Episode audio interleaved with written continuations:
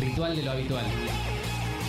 Una salida informativa entre tanto caos desatado. Todo empieza con una llamarada cuando despedimos llamas de nuestras miradas. Quieren detener el incendio que se propaga.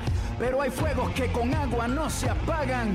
Y se acerca la línea policíaca, los músculos se tensan y aumenta la frecuencia cardíaca, suben los niveles de testosterona y empieza ese momento en el que se enfrentan las personas cuando somos amigos del coraje, cuando gritar se convierte en nuestro único lenguaje.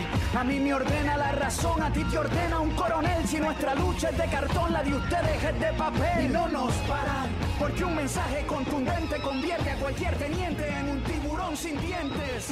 El Estado nos teme, porque al mismo tiempo somos 132 y 15 M. Si la prensa no habla, nosotros damos los detalles. Bienvenidas, bienvenidos, bienvenidas. ¿Cómo están esta nueva tarde, mediodía? Estamos aquí en el estudio de Ritual de lo Habitual, al- algunos, otros en su casa, haciendo radio en, en medio de esta pandemia. Espero se encuentren muy bien el día de hoy. Estoy acá con Kitty. ¿Cómo estás, Kitty? Todo bien, bien el día de hoy que está haciendo como... Está lindo, ¿no? Como que no hace mucho frío ni mucho calor, nada. Estamos como en la temperatura ideal para mí, la sureña. Este, es, es mi momento, digamos. Modo sureña. Sí, Modo totalmente. sureña. Modo sol y mandarinas. Eh, Gaby, ¿estás ahí, del otro lado? Hola Elfi, hola Kitty, hola Diego, hola a todos nuestros oyentes. Yo todo bien, por suerte, acá en mi casa. eh, acá tengo solcito en la ventana mientras hablo con ustedes. Estamos, bueno, le mandamos un saludo a Jime que está por supuesto en la operación, estuvo desde temprano acá acomodando todo en la radio y saludamos a Diego que como todos los miércoles eh, está acá para charlar un poco de, de cómo viene la semana. ¿Cómo estás, Diego? ¿Cómo andan? ¿Bien? ¿Todo bien? ¿Ustedes? Todo bien. Muy bien, ajetreados con este último tiempo que, que nos tiene como locos. Eh, Sí, total. Tenemos que saludar a Santi también, que hoy va a rendir un parcial, así que le deseamos Uy, mucha suerte. bien ahí que te acordaste.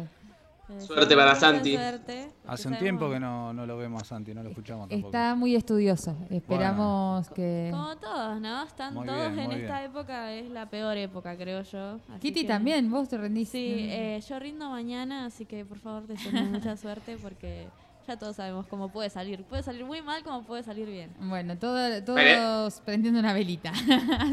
Esperemos que salga bien, ¿no? Tengamos No. fe. Los chicos eh, estudiaron, así que va a ir bien. Va a ir bien, va a ir bien. Bueno, hoy para meternos ya un poco con los temas de la semana, hoy es eh, el día del enfermero, ¿no? Del enfermero, de la enfermera, la enfermere. Eh, y además, eh, bueno, en un momento tan particular como, como el que estamos viviendo en este momento, es un día de, eh, nada, de mucha conmoción, de mucha lucha para este sector de la salud que, que, bueno, vienen estando en la primera línea desde que comenzó la pandemia y con muchos reclamos para en lo que respecta a que se, se garanticen las condiciones de trabajo para, para este sector. Yo aporto que eh, es el Día del Enfermero por una mujer eh, cuyo nombre no puedo pronunciar bien, es Florence Nightingale o algo así se pronunciará.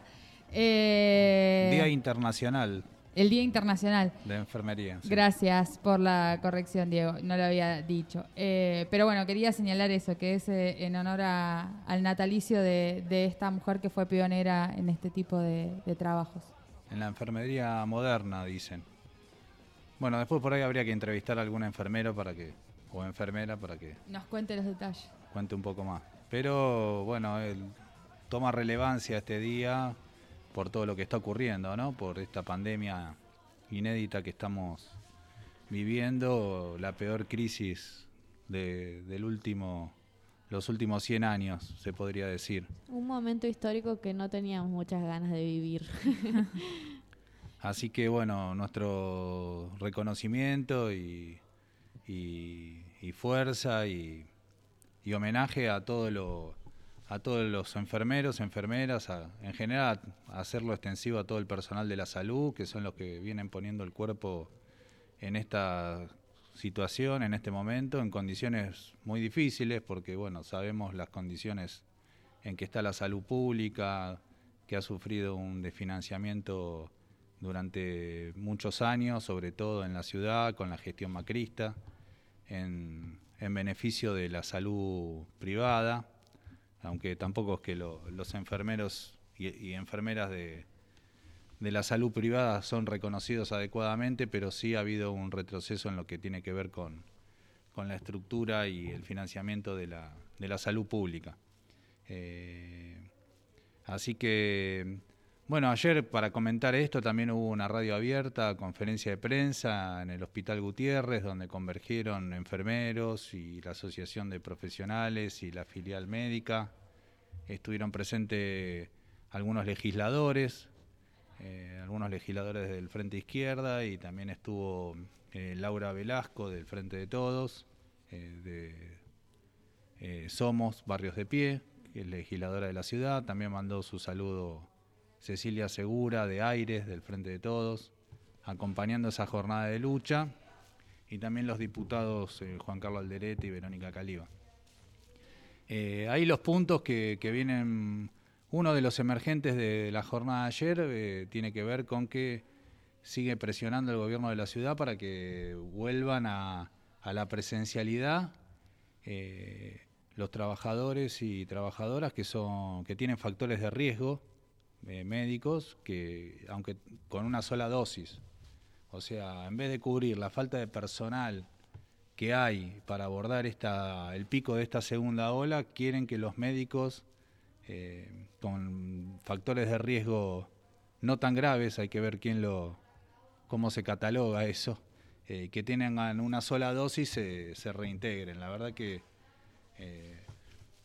Solo en la cabeza de esta gente macabra puede estar esa posibilidad y esa exigencia, ¿no? Esa presión. Me imagino eh, qué se le pasará por la cabeza a alguien que ha dedicado su vida a la salud pública, que teniendo una enfermedad de riesgo y en medio de esta situación le digan que tiene que volver a, se tiene que reintegrar. Eh, la verdad que una cosa de locos. Bueno, sumado a que eh, este reclamo, bueno, a las malas condiciones de trabajo, eh, falta de personal, bueno, que una cosa tiene que ver con la otra, y el no reconocimiento económico que vienen teniendo, ¿no? El, el pluriempleo y sobre todo también los trabajadores eh, de la planta, de enfermería, ¿no? Eh, bueno, me parece que eso sigue siendo el, el 14, que es que sería el jueves. El, jueves. No, el viernes. Hoy es miércoles. También los trabajadores, ahí el cuerpo de delegados de Ramos Mejía va a estar haciendo una radio abierta en la puerta, denunciando también todas estas situaciones, eh, pidiendo el, reconocimiento salarial, el aumento del plus sanitario que cobran en la ciudad, que es irrisorio, que tendría que tener un aumento, y aparte que le den el bono eh, que dio Nación, que, se lo que lo dé ciudad también. Eh, y el pasaplanta y la incorporación de personal de los contratados.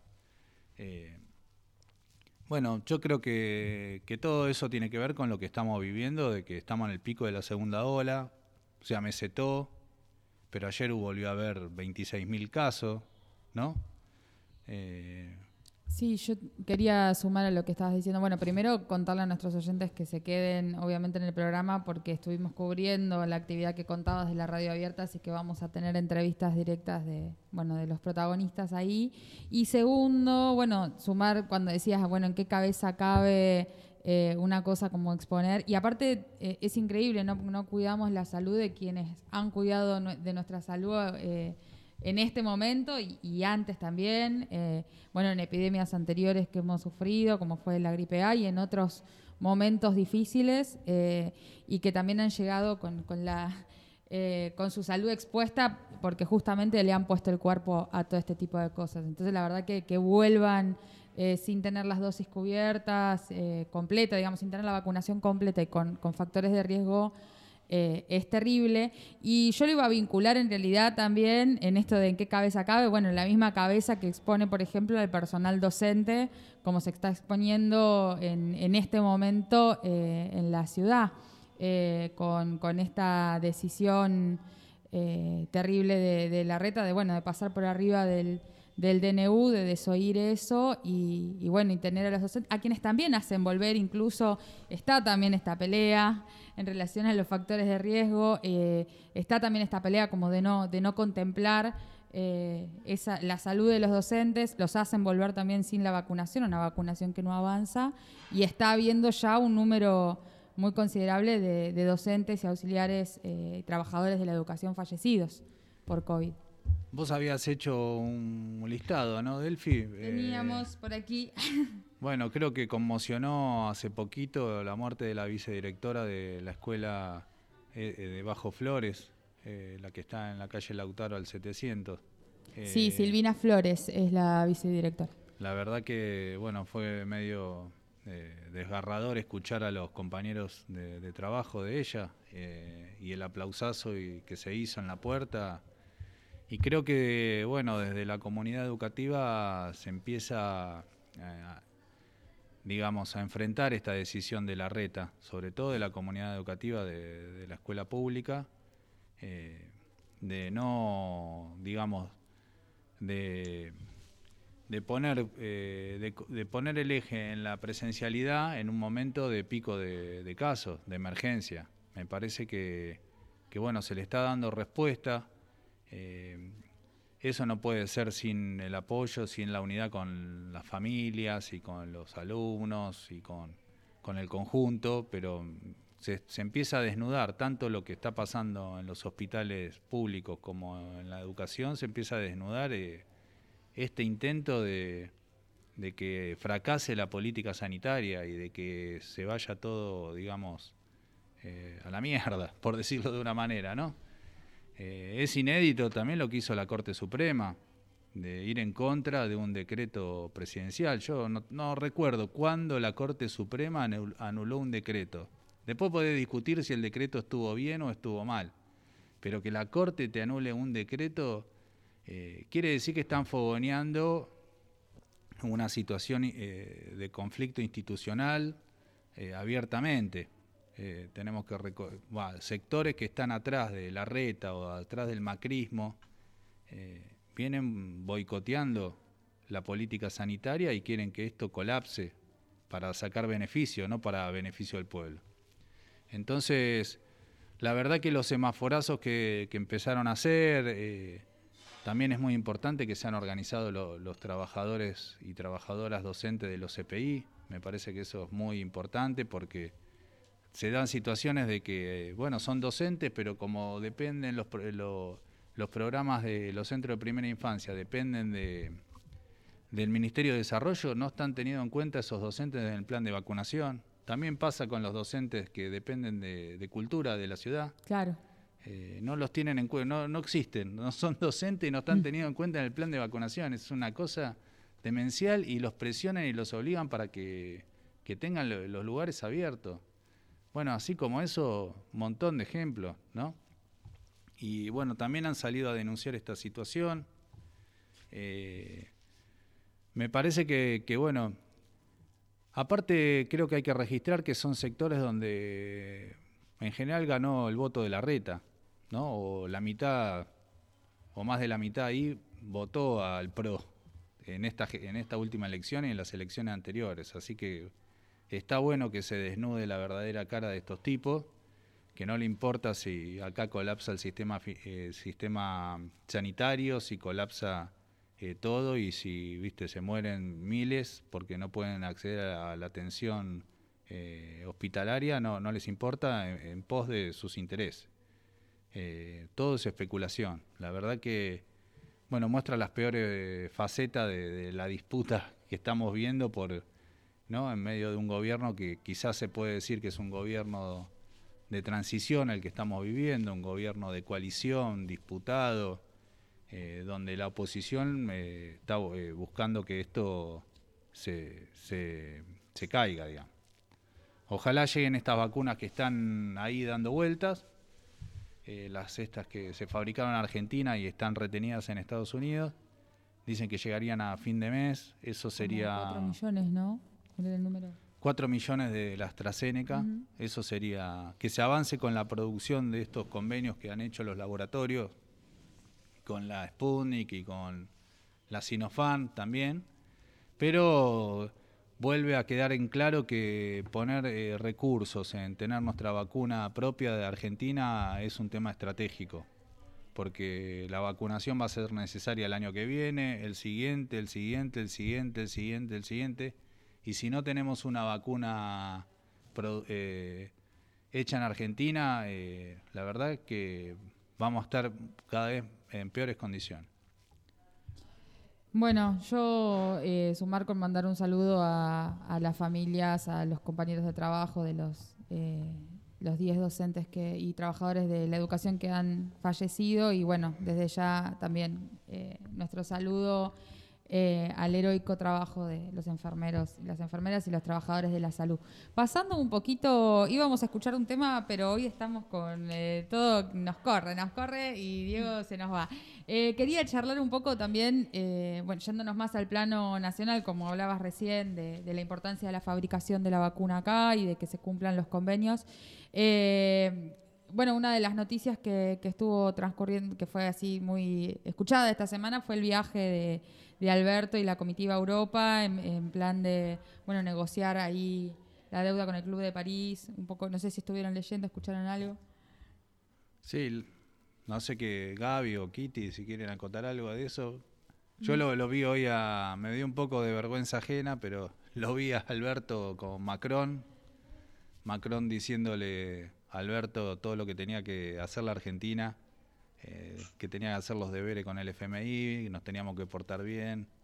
Bueno, Terrible.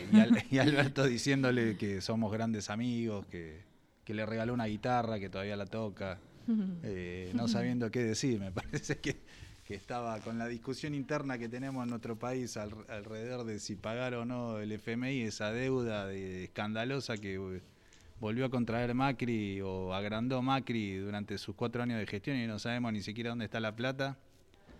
Eh, bueno, por más amigos que sean los, las potencias imperialistas, eh, siempre te, exprimen. Sí. Eh, y bueno, sí, empezó por España, ahora está en Francia. Hay que ver qué pasó, su paso por el Vaticano. Veremos, sí. Yo el objetivo me parece de, la gira tiene que ver con negociar con el FMI. La verdad que nosotros tendríamos que, eh, por lo menos, eh, que se investigue y hasta que no esté claro a dónde fueron destinados esos fondos, se suspendan los pagos. No tenemos salida si siguen negociando esa deuda. No hay salida, por más que nos extorsionen. Eh, y ahí también vuelve al tema anterior eh, acá el chantaje son las vacunas. El chantaje son las vacunas. Eh, la pandemia aceleró la disputa y aceleró la crisis.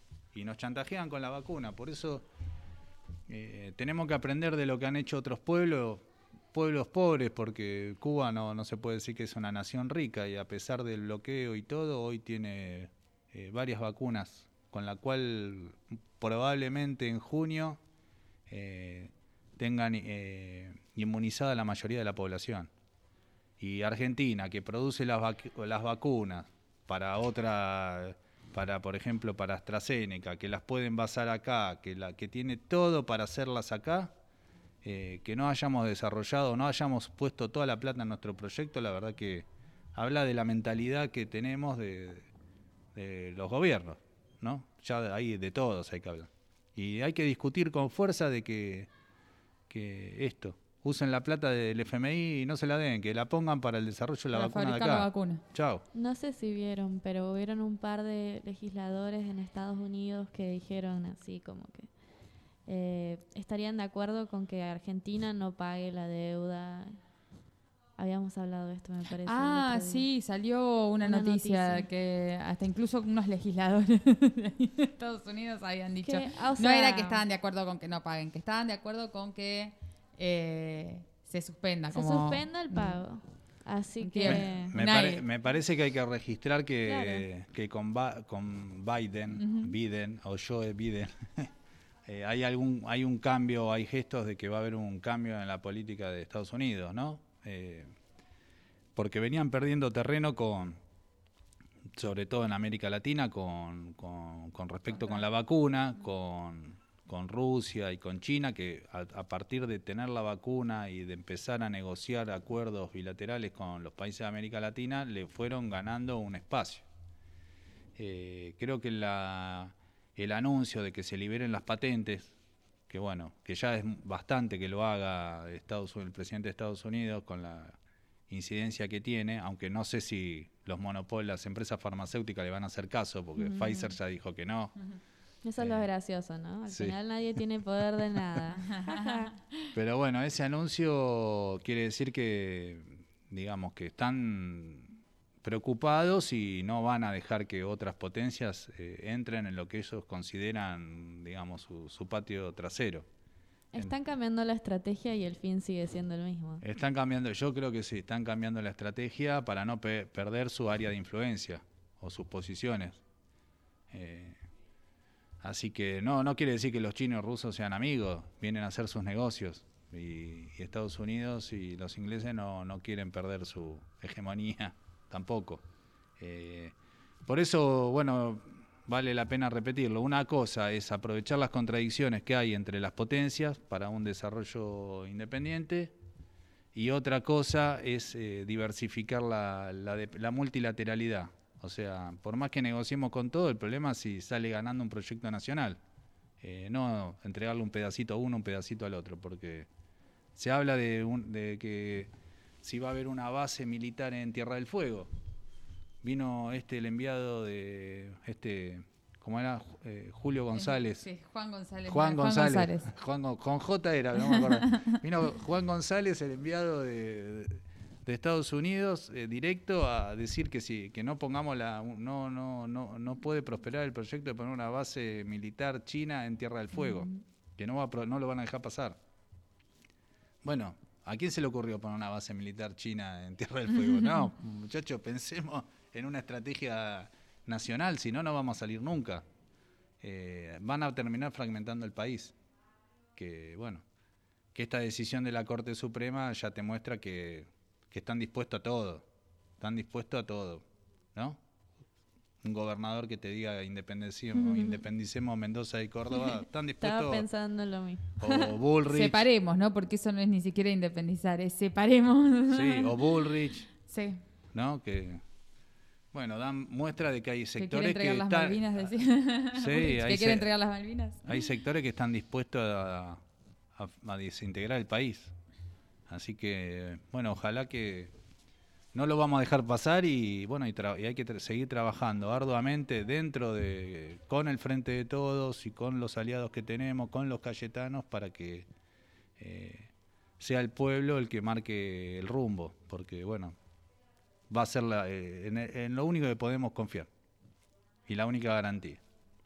Buenísimo, Diego. Muchas gracias por estar charlando Bueno, hoy con nosotros. En línea con eso que decías, nos quedaron un par de temas afuera quizás, pero en línea con eso que decías, les quería contar a nuestros oyentes que se queden pegados a la radio porque vamos a tener una entrevista exclusiva con eh, un, eh, un colombiano, un argentino en realidad que está viviendo en Colombia hace muchos años y que está participando de todas las, las luchas que está viendo eh, también heroicas e incansables. Eh, ya van un montón de días de, de este paro nacional en el que se han plegado todos los sectores populares y, y bueno, justamente el pueblo se está levantando contra este tipo de, de avances que durante muchos años eh, lo han ajustado y lo han empobrecido y, y- y lo han oprimido.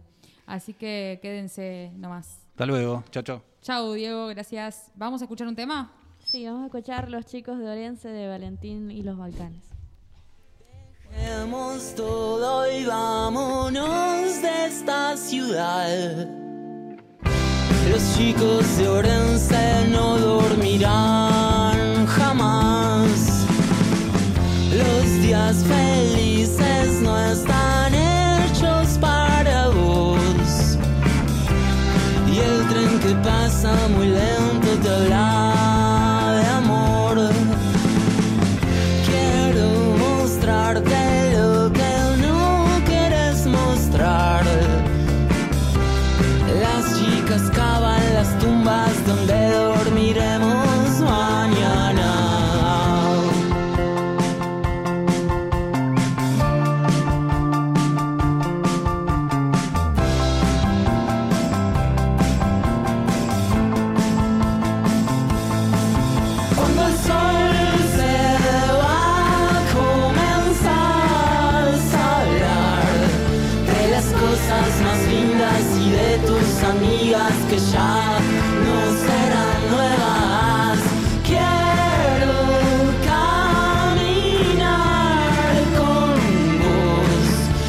llenarme los ojos de sueños de hombres que solo saben cantar, que vivirán.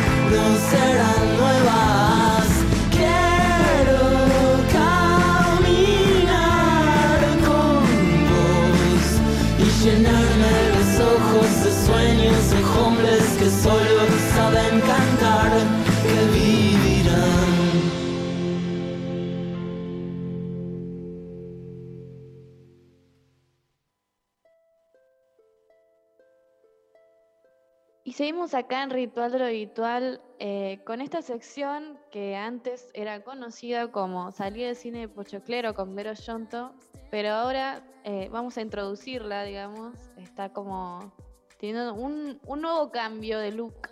La sección se va a llamar Cultura Virtual con Vero Yonto también. ¿Cómo estás, Vero? Hola Kitty, ¿todo bien? Sí, estamos conversando el tema del nombre. Y bueno, esta fue una de las tantas ideas que tuvimos y decidimos ir por esta, que era un poco más general, como para no quedarnos solamente en hablar de pelis y series, sino hablar de lo que pinte, por así decirlo, de todo lo relacionado al mundo virtual, novedades, eh, como hablamos la otra vez sobre los Oscars, o también habíamos hablado sobre youtubers o canales de, de YouTube, que tenemos que ir adaptándonos también a que ya no existe, o casi ni existe el hecho de ir físicamente a ver una peli, ya está Claro. todo en, en la computadora, en la tele, en la tablet, todos los las cosas, eh, bueno, lo virtual, el internet. Sí, el, fu- el futuro es hoy. Finalmente estamos en un mundo virtual, pero no sé si era lo que esperábamos. no era lo que te decían las Total. películas de ciencia ficción. los autos todavía no vuelan y quisiera tener mucho la patineta de, de Volver al Futuro, de Marty Sí, y un montón de otras cosas. Sí. ya, ya llegaremos, eso espero. Así que hoy queda bautizada la sección.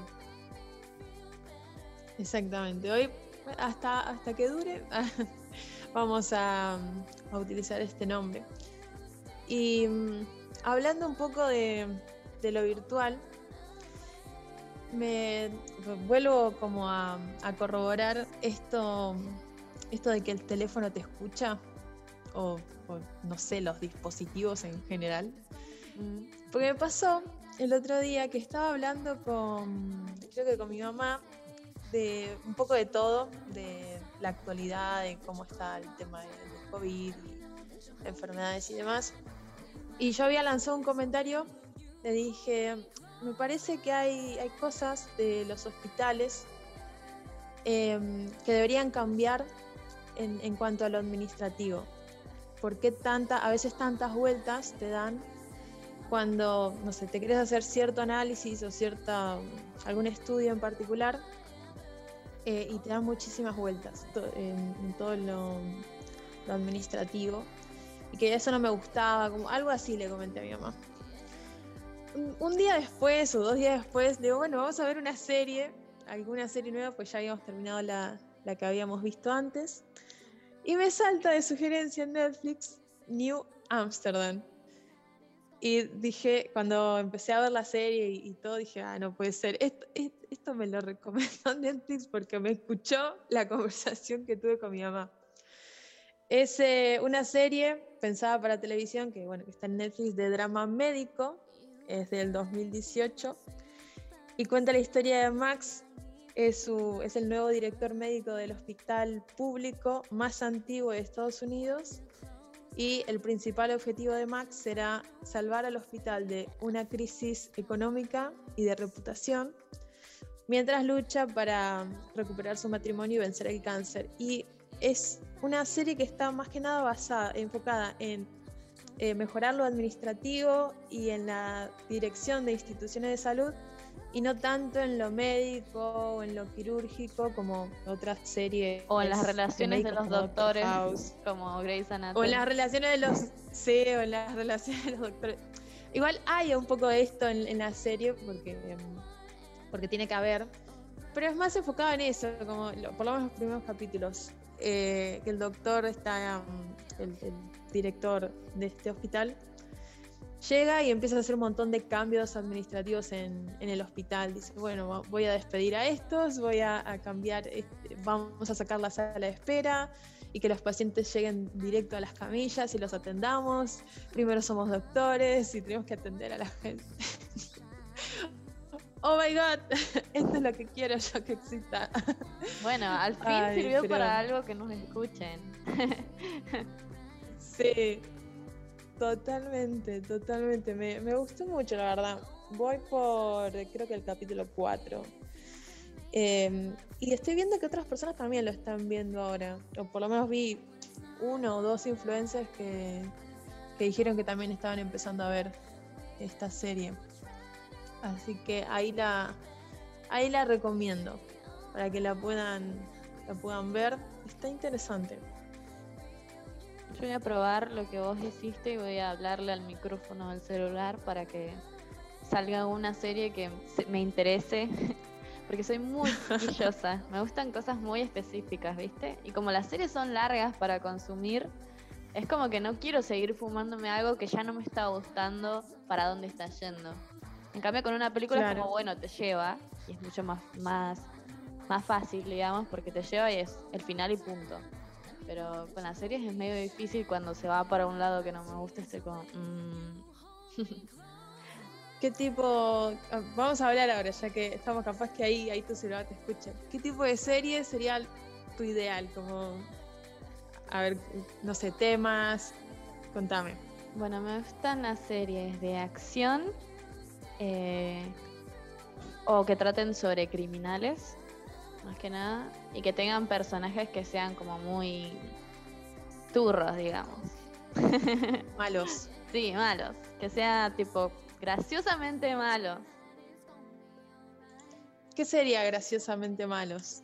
No sé, como este. ¿Cómo era? Alfie.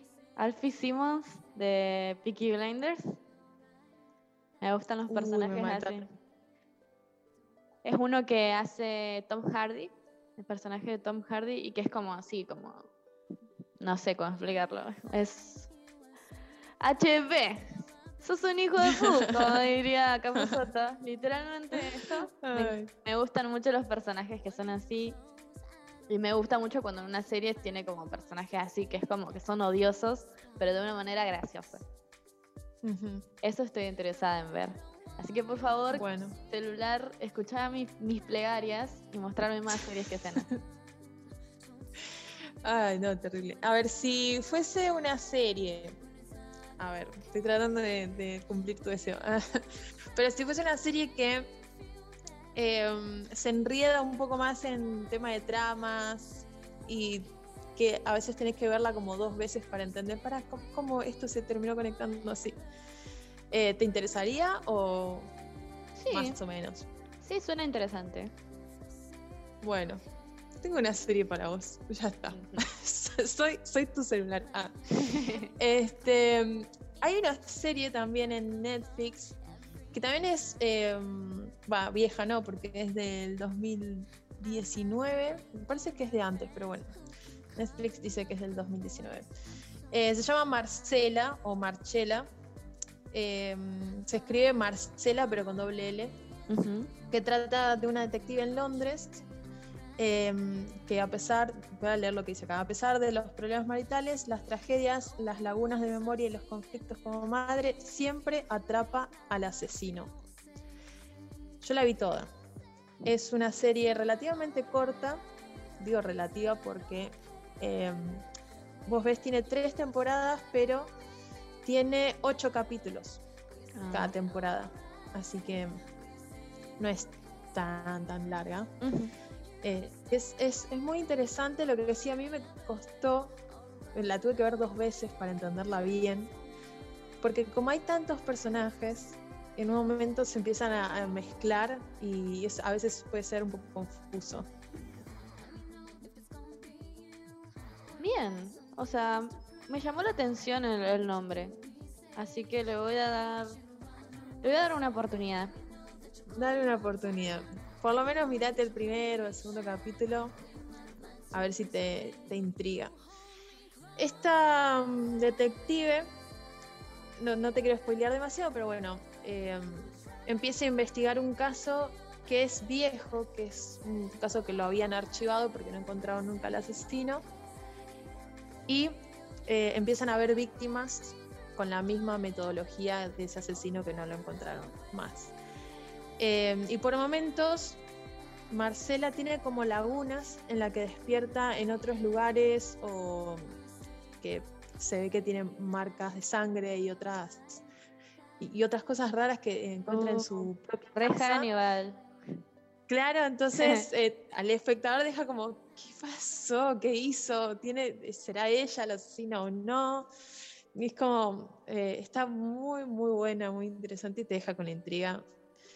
Está genial, así que dale, dale una oportunidad, por lo menos eh, si te queda tiempo libre en esta época de, de parciales, de En algún momento. en algún futuro momento. muy lejano. Así es. Bueno, ahí te, te tiré una recomendación capaz que te pueda gustar y cualquiera de los oyentes también le pueda dar una oportunidad. Em, y para la gente que no tiene Netflix, em, yo el otro día escuché, capaz que ya lo mencioné, puede que lo haya mencionado o no, pero em, hay una aplicación, una página que se llama Stremio. Si no lo dije yo, seguro alguno de ustedes lo había dicho. En la que se pueden ver películas y series em, que, que están en Netflix, que están en Disney Plus o que están en Amazon. Bueno, todas están ahí en esta aplicación de Stremio. ¿Cómo se escribe? Se escribe S-T-R-E-M-I-O.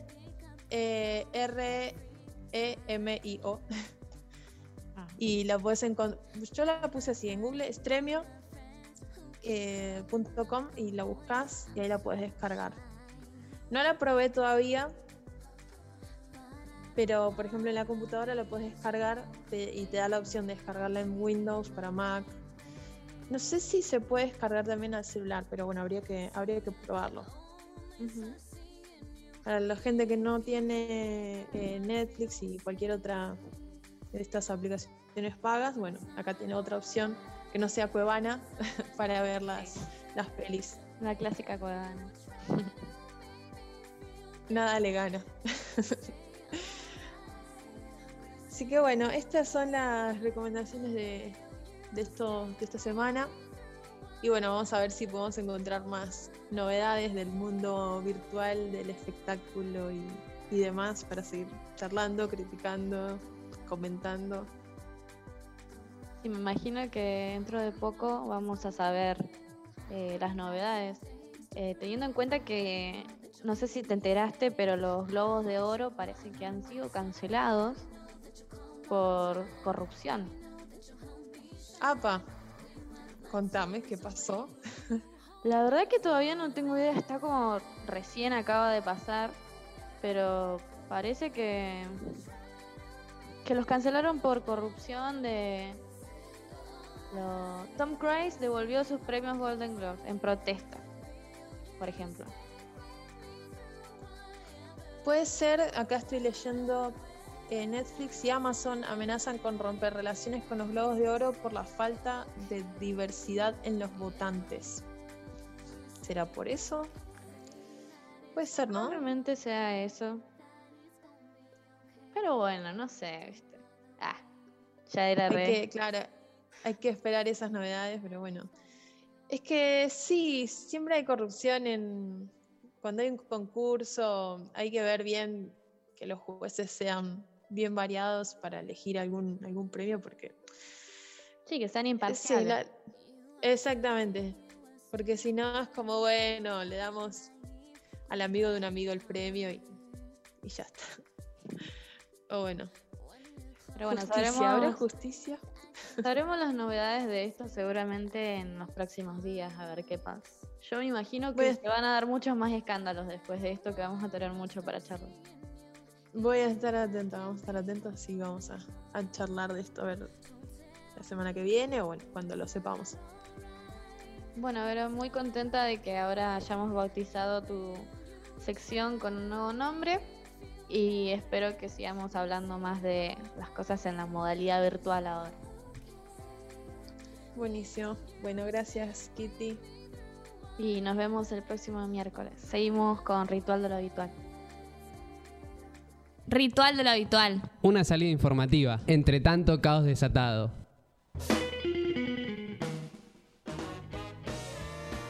Bien, y queríamos pasar de nuevo, va, me- volver un poco a- al tema con el que iniciamos el programa, que tiene que ver con, con la salud. Gaby, estás ahí, no sé si querés contar un poco cómo... Sí, un poco es, más de detalles. Estamos acá presentes, obviamente. Y bueno, como bien comentaban al principio del programa, Diego y vos, eh, hoy, el día de hoy, es el Día Internacional del Enfermero. Y el día de ayer se realizó en la puerta del Hospital Ricardo Gutiérrez una radio abierta, una conferencia de prensa de la filial de médicos municipales. Hasta allí fuimos y tuvimos la oportunidad de entrevistar a Claudia, eh, la presidenta de dicha filial, ¿no? Y bueno, queríamos transmitirle lo que nos estuvo comentando Claudia al respecto de cuál es la situación eh, de Claudia Berrondo. Eh, lo que nos estuvo comentando Claudia al respecto de cuál es la situación de, que se vive en el hospital, ¿no? Y cuáles son los principales reclamos del, del sector.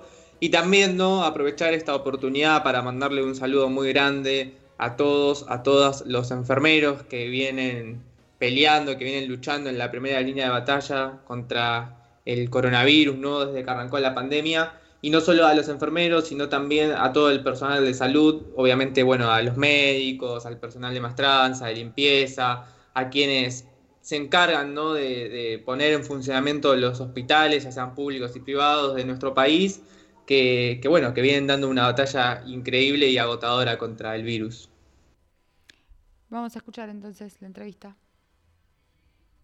Estamos acá presentes en el Hospital de Niños Gutiérrez, cubriendo la jornada de lucha que realizaron los trabajadores de la salud del hospital. Estamos con Claudia, presidenta de la filial del Hospital eh, de Médicos Municipales. Claudia, contanos un poco cuáles son los motivos de la jornada de hoy. Bueno, mira, el principal motivo es porque han, es porque han venido eh, personas con dispensadas, las han forzado a trabajar con 24 horas de anticipación, eh, personas que estaban dispensadas por factores de riesgo. De las 197 que tenemos dispensadas, fueron citadas 43, después por el DNU seguramente no lo siguieron haciendo, pero estas, tre- estas 43 personas tuvieron que presentarse aún con una sola vacuna, eh, sabiendo la vulnerabilidad que tienen en esta segunda ola terrible de pandemia, con cepas mucho más contagiosas y también más graves, y con una cobertura de la vacuna que depende cuál sea, puede no ser tan buena la primera dosis. Eh, así que bueno, esa fue la primera razón y la segunda para que haya nombramientos para que esta gente pueda ser cubierta, que estamos sin esta gente trabajando desde el principio de la pandemia. Queremos que sigan haciendo trabajos remotos, pero queremos que desde la asistencia el gobierno de la ciudad nombre gente que pueda hacer la asistencia que ellos no pueden y que además ya teníamos problemas de déficit de recursos humanos previo a la pandemia, se suman las despensas y se suman todos los enfermos eh, que transitoriamente no vienen y que unos cuantos, un porcentaje de ellos todavía no se han recuperado y dos de ellos han fallecido. Así que estos son los principales reclamos en un contexto de malas condiciones de trabajo y de malas paritarias.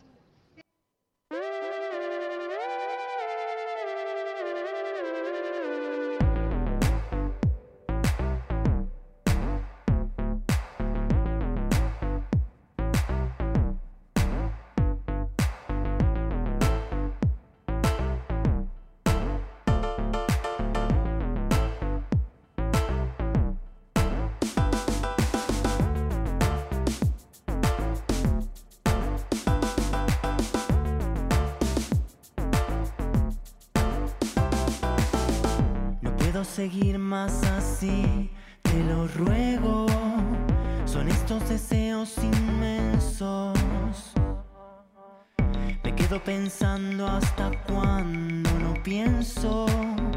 No veo la hora ni encuentro reparo. Porque no hay respuesta aún, llamada de invitación.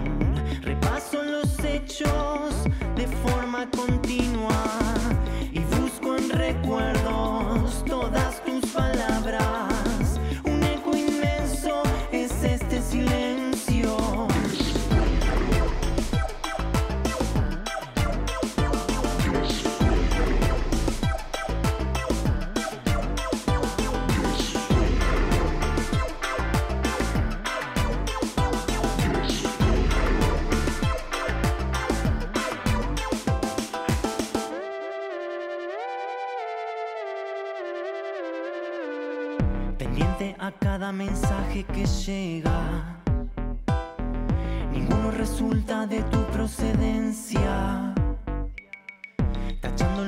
En el calendario.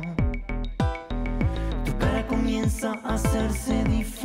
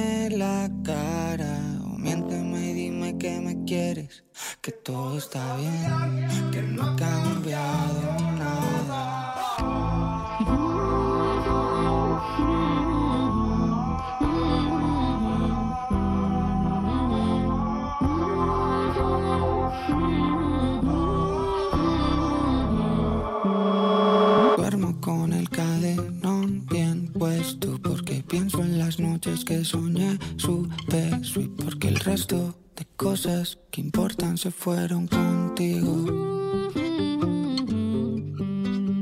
Me he cansado del primer puesto. Ya no quiero ser mejor que el resto, porque todas las cosas que importan se fueron contigo. Mejor no me digas nada. Ya no quiero más palabras. Acuérdate bien de que me tienes cuando quieras. Ven, acá no pasó nada. Mejor dame otra calada. O párteme la cara. O miénteme y dime que me quieres. Que todo está bien. Que no ha cambiado nada. Brindo por las noches y lloro en las mañanas. Y escribo cosas buenas de algunas chicas malas. Sobre todo cuando ya se han marchado. Gucci's en el closet, cien mil en una noche. La vida que querías, los lambos y los porches. Y todo para que al final te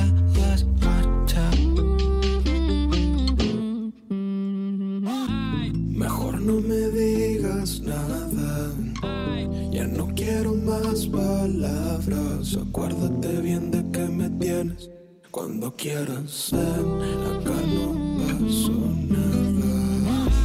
Mejor dame otra calada. O párteme la cara. Miénteme y dime que me quieres. Que todo está bien. Que no ha cambiado nada.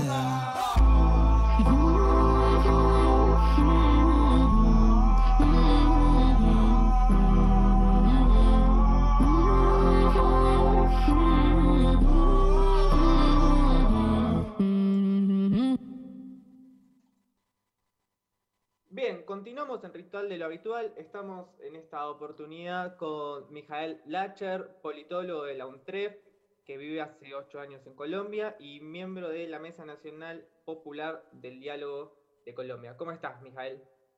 Eh, pues más o menos, ahí vamos. ¿Cómo están ustedes? Bien, nosotros acá estamos, estamos bien con un poco de frío, pero bueno, queríamos consultarte, ¿no? Acá en, en Argentina se ha difundido mucho, sobre todo por redes sociales, la situación que se está viviendo en Colombia.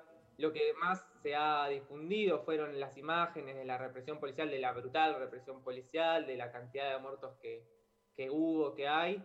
Pero eh, queríamos tener esta oportunidad también para profundizar un poco como en, en las causas que, que desencadenaron este conflicto. Sí, a ver, Colombia es un país muy desigual de los países de Latinoamérica, una concentración de la riqueza evidente, grosera, obscena y, y, y, violenta, porque hablamos de grandes ciudades en Colombia como su capital, Bogotá o Medellín, de donde les hablo, Cali, Barranquilla, de ahí para abajo son ciudades medianas, pero de ahí para abajo, que es la mayoría de la población colombiana, vive en pobreza, ¿cierto? Sin los mínimos recursos. Tan solo en la ciudad de Medellín incluso tenemos los 2 millones y medio de habitantes, 250 mil, 10% sin acceso al agua potable. Ustedes pueden ver obviamente en medios y demás de Medellín, Pocante o Bogotá y demás, aquí hay mucha riqueza y hay muchísimo dinero, pero hay muchísima desigualdad. Entonces, eh, esto no arrancó el 28 de abril con la primera marcha de este año, donde solo en Medellín calculamos que había entre 35 y 40 mil personas en la calle. El movimiento de la marcha en, en Colombia empieza fuertemente o retoma fuertemente eh, en noviembre de 2019, ¿cierto? Ahí sí tiene un liderazgo muy fuerte, muy político, de, de, políticos de la izquierda, como Gustavo Petro, ¿cierto? que salió segundo en las últimas elecciones presidenciales con 8 millones de votos, con denuncias incluso de fraude por parte del movimiento, etcétera, etcétera. Eh, y gracias a una vocería de un, de un hoy senador, Gustavo Petro, de él y de otros tantos, el pueblo colombiano empezó a darse cuenta mayoritariamente de estas desigualdades eh, sistémicas que tenemos, ¿cierto?, en, en el país y en Latinoamérica en general.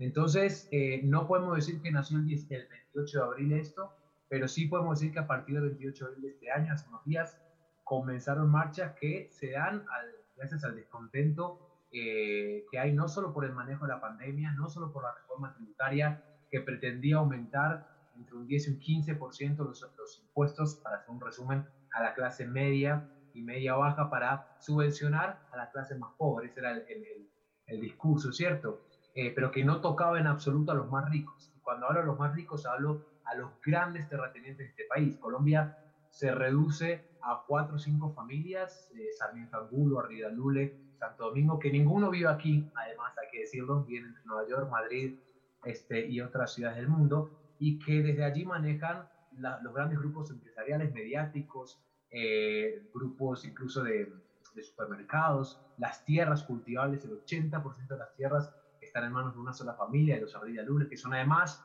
dueños del equipo de fútbol nacional, Medellín. Entonces miren que están, son tentáculos que a diferencia de Argentina, podemos decir que en Colombia son menos las familias y que están mucho más variadas, tienen un portafolio de inversión muy variado y que básicamente ha hecho que el descontento popular, la evidente, eh, como decía antes, desigualdad, eh, ha llevado a todo el mundo a la calle. En la marcha en la que obviamente estuve, se veía gente de todos los colores y de todas las regiones y de todas las profesiones que hay. Entonces esa marcha que es completamente pacífica, donde sí se pedía evidentemente inicialmente el no a la reforma tributaria, como les conté, pero también el no a la reforma de la salud, el no a la reforma agraria, el no al voto militar, porque aquí todavía el voto no es obligatorio, pero además los militares están exentos de votar. Hay un proyecto del gobierno en que hace que voten y todos sabemos el riesgo que puede tener que una fuerza de más de 200.000 personas vote cuando están completamente adoctrinados, ¿cierto? Eh, con, las fuerzas eh, públicas y las fuerzas del gobierno. Entonces, eh, evidentemente son muchos los reclamos, el de la reforma fue el más evidente. Eh, a los, al cuarto, al tercer día, perdón, de la marcha, el presidente de la República retiró la reforma, no fue suficiente. Al día siguiente, el ministro de Hacienda, quien formuló esa, esa, esa reforma, también renunció. Cabe aclarar que durante entrevistas periodísticas antes del, paro nacional, el ministro Carrasquilla, ministro de Hacienda, no sabía cuánto valía, por ejemplo, una docena de huevos y dijo un valor que es un cuarto al valor real. No lo puedo hacer en comparación con Argentina porque no sé cuánto está la docena de huevos, pero imagínense un cuarto de lo que vale. Eso enervó a todo el mundo. Si bien es simbólico, evidentemente, pero que el ministro que está a cargo de hacer eh, eh, el, el, paquetazo, como lo llamamos, donde se le iba a agregar el IVA a productos como el huevo, la leche, la carne, etcétera, etcétera. Y lo que no entendía mucha gente es que incluso si era para dar subvenciones a los más pobres, los más pobres terminan de pagar mucho más porque le iba a aumentar toda la canasta básica. Entonces, eso y sumado a, una entrevista en donde el presidente de la República confesaba que no sabía todos los puntos de la reforma, y él es quien la presenta al Congreso, hizo que, eh, que la sociedad ya estallara, por lo menos emocionalmente, y saliéramos todos a la calle. Y cabe aclarar, no hay un movimiento, un sindicato particular que convoca, esto es, y por primera vez se en la historia algo diferente que Argentina sí lo, lo tiene durante muchos años, y es que han salido a marchar personas que no están afiliadas a ningún gremio, a ningún partido, a ningún movimiento social. Entonces, eso sí es una diferencia que Colombia no ha tenido, ¿cierto? Donde muchísima gente no pertenece y hasta no se, define ni de izquierda, ni de derecha, ni de centro, se define partidaria. Y eso fue muy interesante ver. Entonces, en esas estamos y ya van varios días de, de, protesta. Sí, me, esto que vos mencionabas me parece muy interesante porque de aquí de Argentina también se pudo ver esa cuestión de que es verdaderamente genuino el reclamo y es verdaderamente popular en el sentido en el que, bueno, todas las expresiones políticas, todas las expresiones populares confluyeron en, la calle, ¿no? Para oponerse a las reformas del gobierno. Eso también me parece que marca que, bueno, que, es difícil aglutinar o, o, poder definir como cuál es el horizonte de todo ese movimiento, pero yo te quería preguntar como ¿qué otras reivindicaciones pide el pueblo ¿no? que está ahora en la calle y que logró derribar la reforma tributaria? Mirá, como te decía antes, así es, Gabriel, todo lo que es cierto, es preciso, y se viene la reforma de la salud, la reforma de la justicia, la reforma de la salud que ya viene, viene muy aporreada, muy, muy golpeada, la salud de Colombia, el sistema de salud funciona muy parecido al sistema de Estados Unidos, ¿cierto? Pero con mucho menos dinero, eh, y ahora iban a hacerlo mucho más privado y mucho menos accesible. Quienes tenemos la suerte de tener lo que es la EPS, ¿cierto? O incluso la póliza, la prepagada, como se dice en Argentina, no lo sentimos porque realmente tenemos buen acceso a la salud, ¿cierto? Si vivimos en ciudades como Medellín, por ejemplo. Pero quienes no tienen esa suerte tienen que esperar meses y años para consultas y de calidad cero. El COVID lo que hizo en todo el mundo es mostrar las falencias del sistema sanitario y de la sanidad pública en general en el mundo.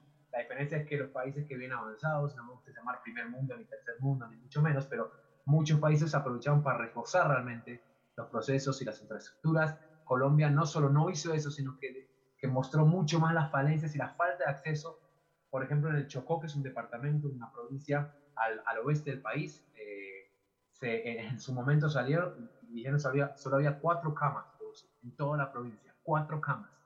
Entonces eso demuestra la, lo terrible del sistema sanitario y bueno, van a, van a presentar que está en marcha. Todavía dice, me tocó una reforma a la salud, pero no para mejorarla, sino para empeorarla y hacerla cada vez menos accesible. Entonces los médicos también salieron mucho a marcha porque conocen y muy bien de primera mano ese sector, entonces médicos de todos los estratos. Aquí en Colombia lamentablemente se estratifica, ¿cierto? Se hacen por estratos según la zona que y según tu salario, del 1 al 6, 6 siendo el más alto, evidentemente, y 1 el más bajo. Los médicos de todos los estratos, del 6 hasta el 3, podemos ubicar al, sector de la salud, ha salido a marchar y ha, pedido no. Pero además la reforma agraria. Ustedes saben que después del proceso y los diálogos de La Habana, se firman en 2016, se establece que 30 millones de hectáreas de Colombia van a ser otorgadas para el movimiento campesino, para los campesinos, porque no deja de ser las FARC, hoy FARC, un movimiento político, una reivindicación al campesinado, ¿cierto? Y sin embargo, nada de eso se ha aplicado. Todavía hay millones y millones de hectáreas de terrenos baldíos del Estado que no se están usando para absolutamente nada. Entonces, hay, hay, hay, hay un montón de, de casos de, de, pequeños y medianos campesinos que no tienen que cultivar porque los han desplazado durante el conflicto armado y están a la espera de que se cumpla el proceso de paz. Entonces, también es sí a que se cumplan los procesos y los acuerdos de La Habana, 2016, ya van cinco años. Eh, no a la corrupción, eso es muy macro y eso está en toda Latinoamérica, pero aquí es obsceno. Aquí la reforma tributaria trató de juntar algo así como 7 mil millones de dólares de déficit que hay, pero salió un informe de, del DANE, que es una, una suerte de, del, del, del, INDEC colombiano, el DANE, a decir que en corrupción se perdieron en tan solo dos años 25 mil millones de dólares. Entonces miren que la reforma viene apenas a juntar un tercio de lo que se roban todo el sistema, ¿cierto? No son solo los políticos, es el sistema, porque el capital privado también roba, porque hay alguien que les da para robar. Entonces, las reivindicaciones, como te dije, Gabriel y Santiago, les dije, principalmente son reforma tributaria, reforma eh, eh, a la salud, no al voto militar, pero también otra importante, reforma a la justicia. Aquí existen las altas cámaras, las altas cortes, perdón, no existe un una sola Corte Suprema, sino existe la Corte Suprema, la Corte Política, la Corte Constitucional. De esa unión se beneficiarían los genocidas como Álvaro Uribe, que debido a que renunció a su fuero como senador, ahora lo trata la Fiscalía, que es de bolsillo, el presidente Duque, amigo de toda la vida del presidente, y además admirador de Uribe, y por eso es que ya cayó el proceso de Uribe de los tantos que tiene, ¿cierto? Entonces, eso beneficiaría a los grandes, no solo corruptos, sino genocidas que tenemos y muchos en este país, que todavía tienen poder y todavía son, son avalados por grandes medios de comunicación. Entonces, esas son varias, pero yo te, te agregaría algo más. Vos dijiste algo importante y es el movimiento popular. La gente está cansada. La gente está cansada que le mientan, la gente está cansada que le roben. Y muchos estudiantes, cuando la gente a veces critica que por qué van ni saben por qué van, y yo les digo, se vale estar enojado, o acaso estamos bien. Se vale salir a decir, no aguanto más. Los pibes están sin laburo, los pibes están sin poder salir porque acá además las medidas son restrictivas y estúpidas. Entonces, obvio que van a salir. El derecho humano a la protesta es un supraderecho y nadie se lo va a poder quitar. Aquí de viernes a lunes inclusive no se puede salir a la calle, eh, sino solo para comprar y según el número de tu cédula, ¿cierto? Eso, no soy médico, pero me parece una estupidez a nivel sanitario, pero además a nivel de libertades de movimiento, ¿cierto? Entonces, eso también cansa a la gente. Entonces, todo eso se está pidiendo, el gobierno no, no da el brazo a ni con la reforma de la justicia ni con la reforma de la salud, así que hoy algo, Gabriel, en un momento que, don, ¿cuál es el horizonte? Pues no sabemos qué va a pasar. Y ahora está una amenaza del, del gobierno de declarar estado de conmoción interior, que es un estado de sitio. Ya militarizó las calles, ya hoy uno sale a la calle de policía militar. Y la idea con, el, con el, la conmoción interior puede intervenir incluso eh, las ciudades militarmente, es que gobierne de poner alcaldes democráticamente, aunque también son cómplices de la brutalidad policíaca porque son jefes de policía, eh, y poner directamente a, soldados o a generales oficiales, perdón, del ejército al mando. Entonces estamos en una situación muy, muy, muy delicada. A mí me, me, me, recuerda todo esto que contábamos, Mijael, a la situación que en su momento se desató en Chile, ¿no? Allá por el 2019. Digo, si bien son procesos particulares, son países diferentes, Chile y Colombia, eh, esto que se remarcaba en su momento que eh, salía con que era el aumento de 30 pesos de boleto y no, que era un, era un, era un contexto de 30 años de un sistema desigual que dejaba un montón de gente afuera y que, bueno, eh, bien lo decías vos también, la pandemia en cierto punto profundizó ¿no? estas desigualdades, no solo en el sistema sanitario, sino en, en general en, todo, en todos los ámbitos de, de, la vida social. Y nada, me parecía importante destacarlo. Después, obvio, con sus particularidades, eh, pero que, que, me hace recordar ese, ese hecho eh, como el de Chile. Sí, sí, Santiago, yo voy más allá, ustedes porque son muy jóvenes, lo veo por la pantalla, pero yo en 2001 tenía 14 años, iba al Colegio Nacional de Buenos Aires, estaba a dos cuadras y escuchamos las balas de diciembre. Yo ese día acompañé, fue el único año que no me llevé materias. Y acompañé a amigos que sí se habían llevado materias y no nos dejaron salir. Hoy le agradezco al coordinador en ese momento que no nos dejara salir porque fue por seguridad. Yo soy papá y entiendo. ¿cierto? Estaban matando, el gobierno estaba matando, el Estado estaba matando afuera, pero son procesos salvando las distancias, el chileno, el argentino. Además, Chile y Argentina tienen un, una ventaja derivada de, de, del terrorismo de Estado que vivieron, ¿cierto? Que vivimos porque mi familia también lo vivió allá, que sigue viviendo allá. Eh, Colombia no ha tenido, salvo del 53 al 58, dictaduras. E incluso esa dictadura de cinco años fue con el aval del principal partido, que es el Partido Conservador. Entonces no tenemos una, una experiencia, entre comillas, por suerte, eh, y digo entre comillas porque tuvimos otras experiencias malas, siempre es mucho mejor la democracia que cualquier otro sistema, pero no hemos tenido eh, las dictaduras que tenemos, pero a lo que va de la fecha tenemos mil desaparecidos. La proporción de desaparecidos que tenemos desde el 28 de abril hasta la fecha son más de mil. Si es en proporción, Argentina tuvo 30.000 en 7 años, Chile tuvo 12.000 en, en, en, los 8 años, no, más, más duró la, la, dictadura y me, me, pido perdón por el dato histórico, pero Colombia lleva más de mil desaparecidos, más de 50 asesinados, más de 500 casos de abuso de autoridad, más de 4 violaciones de mujeres en las comisarías. Entonces, quiero aclarar algo muy importante, que yo sé que sus oyentes lo saben, pero no, está de más aclararlo. Cuando se hablan de vándalos, se habla de de que de lado y lado de la violencia, paren de hablar de eso. La violencia de un solo lado, acá la violencia del Estado. Acá no salimos, y, y aquellos que salen con piedras, tampoco comparar una piedra con una bala. Yo no estoy justificando una piedra, pero que quede muy claro, quienes salimos a marchar no estamos haciendo esto. Estos son los paramilitares y los infiltrados que son bandas criminales pagados y entrenados por paramilitares. Y les doy un dato concreto, no es un discurso hecho. Se paga 20 dólares, 70 mil pesos colombianos, 20 dólares por día a los pies de las comunas de Medellín para que bajen a las marchas. Yo los vi, los reconozco porque ya los, los ubico. En la marcha del sábado que tuvimos, por ejemplo, marcha canábica, en, en apoyo obviamente al paro nacional, son un combo, como dice acá, un grupo de entre 5 y 10 pibes, eh, que vimos nosotros, vaya a ver quién es más. Se paga 20 dólares por día para bajar y, e ir informando qué pasa y si es necesario romper vidrios, romper algo, para que obviamente ahí la policía justifique el ataque, pero además más allá de lo jurídico, porque evidentemente si hay disturbios la policía, la fuerza pública debe intervenir, ¿cierto? Pero ¿cómo interviene? Aquí hay un abuso al protocolo internacional que Colombia firmó. No tiran gases lacrimógenos al cielo, tiran gases lacrimógenos a la altura del pecho. Han sacado, dicen que estas son las marchas de los ojos perdidos. Seguramente históricamente se va a estudiar así, porque tiran a los ojos.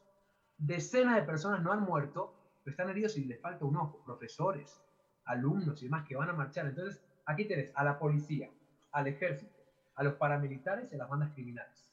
¿Cierto? Todo. No, hay no están las FARC, las incidencias y no hay ELN. Porque les cuento, si se llegasen a meter estos grupos terroristas, ya el nivel es otro. Porque sí tienen AK-47, sí tienen fusiles y si van con todo y están entrenados militarmente. Nosotros no. Yo no tengo entrenamiento militar. ¿Cierto? Entonces, cabe aclarar que aquí cuando se habla del diálogo y de la violencia, tiene que cesar de ambas partes. Aquí hay un solo lado con distintos colores. Y tenemos pruebas y videos. Y es más, estamos llevando las causas a las cortes internacionales, porque se va a iniciar una demanda al presidente de la República, al ministro de la Defensa, eh, a los policías y jefes de policía y a muchos alcaldes que son cómplices, porque ellos como alcaldes, en Colombia el alcalde es el jefe de la policía de la ciudad. Entonces, que quedemos claro, la violencia es de un solo lado, no es de lado y de lado.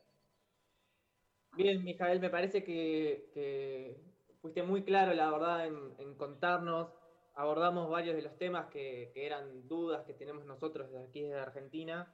Eh, yo simplemente, también para finalizar, quería preguntarte, ¿no? Como, bueno, ¿cuál es la situación, qué es lo que vive en este momento, lo que se vive en este momento en Colombia, la gente en la calle? Como, ¿Qué es lo okay. que espera, qué es lo, lo, que piensan que va a suceder?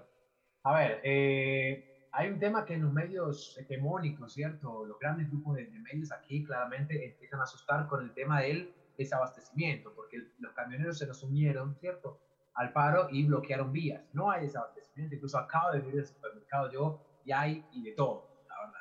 no hay desabastecimiento, pero es, es el terrorismo ya mental, psicológico y emocional que juega el Estado, ¿cierto? Juega con las armas en la calle, con las balas en la calle, con los medios de comunicación en las casas de la gente. ¿Qué pensamos? No sabemos, Gabriel ni Santiago. No sé, ayer lo hablamos en una comisión de derechos humanos.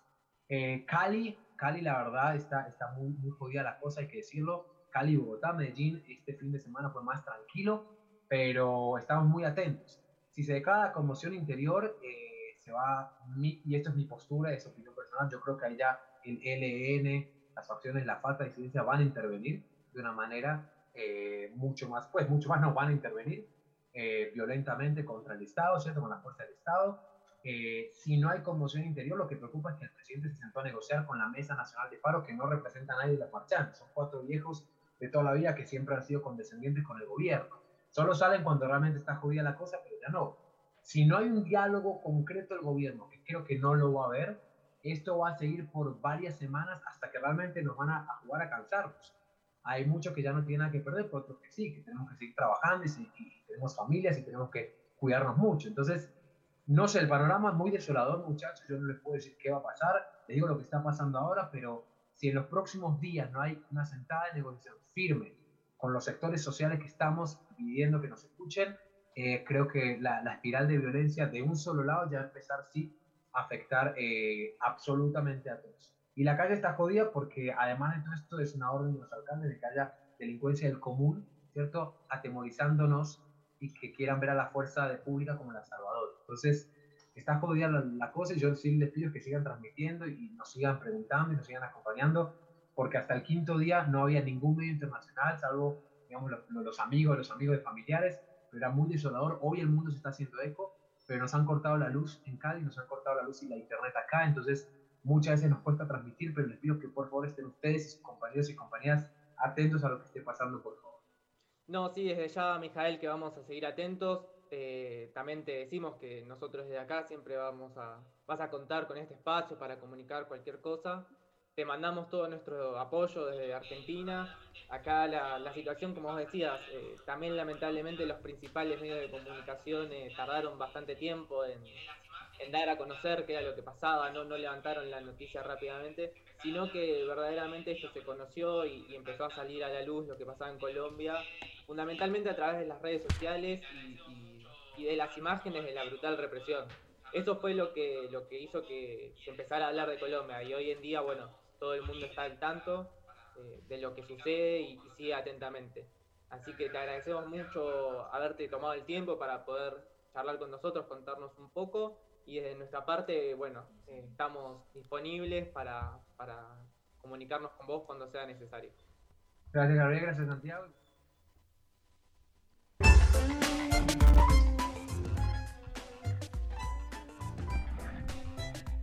Bueno, la verdad que me pareció impresionante la entrevista. Eh, apareció Santi en un momento. magia, magia de la magia de la radio.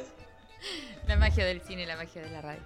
Pero mm, eh, nada, me, pareció eh, muy muy buena. Primero está muy informado mi Yael y segundo que al haber vivido tantos años en Argentina, eh, era como muy interesante la.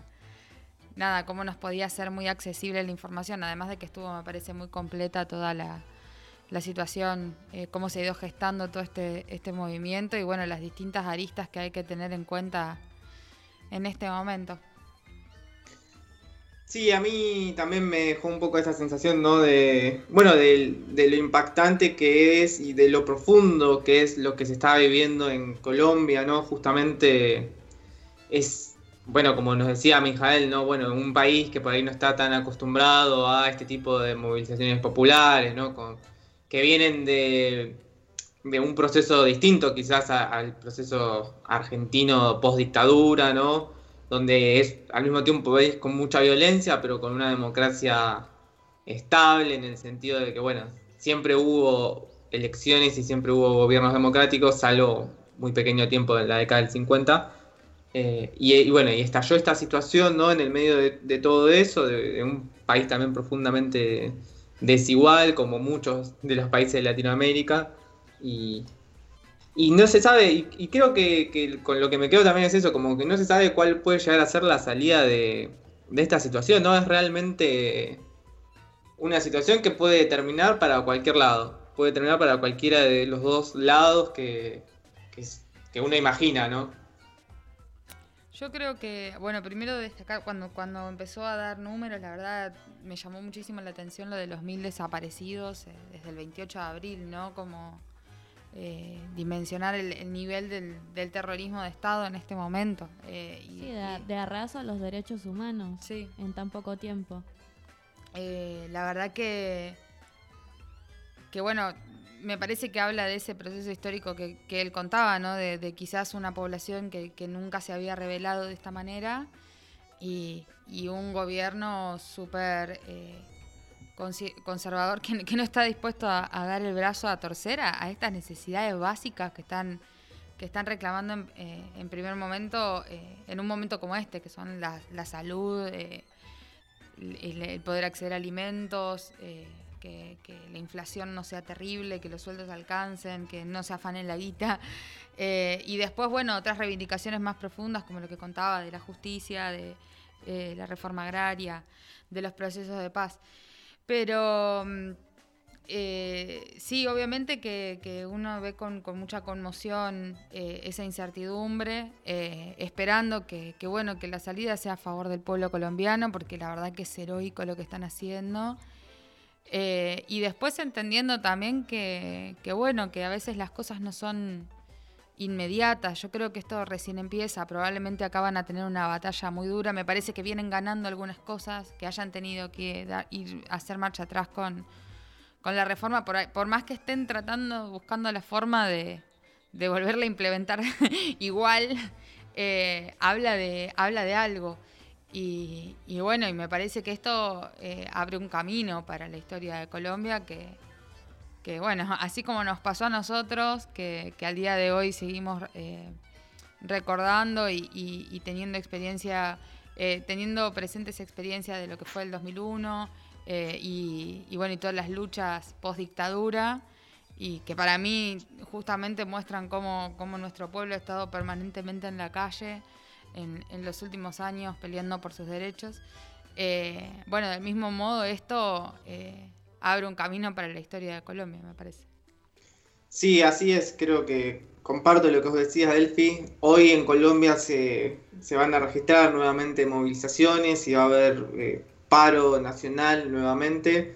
Así que, bueno, como esperemos eso, que la salida sea a favor del pueblo y también aprovechar, ¿no? Para mandarle un saludo muy grande a, a todo el pueblo colombiano, al- a la gran cantidad de colombianos también que viven acá en Argentina, de colombianos y colombianas, que también deben estar preocupados por la situación de su país y bueno, y mucha fuerza. Sí, recordar también que acá en Argentina ha habido múltiples expresiones de, solidaridad, también eh, expresiones eh, obviamente en contra, porque los sectores más recalcitrantes de nuestro país también se, se expresan y se alarman cuando ven esto en el resto de Latinoamérica, porque saben que, que bueno, que hay una Latinoamérica unida y, donde resuenan estas luchas eh, muy de cerca, nos conmueven y a su vez nos hermanan y nos dan muchísima fuerza.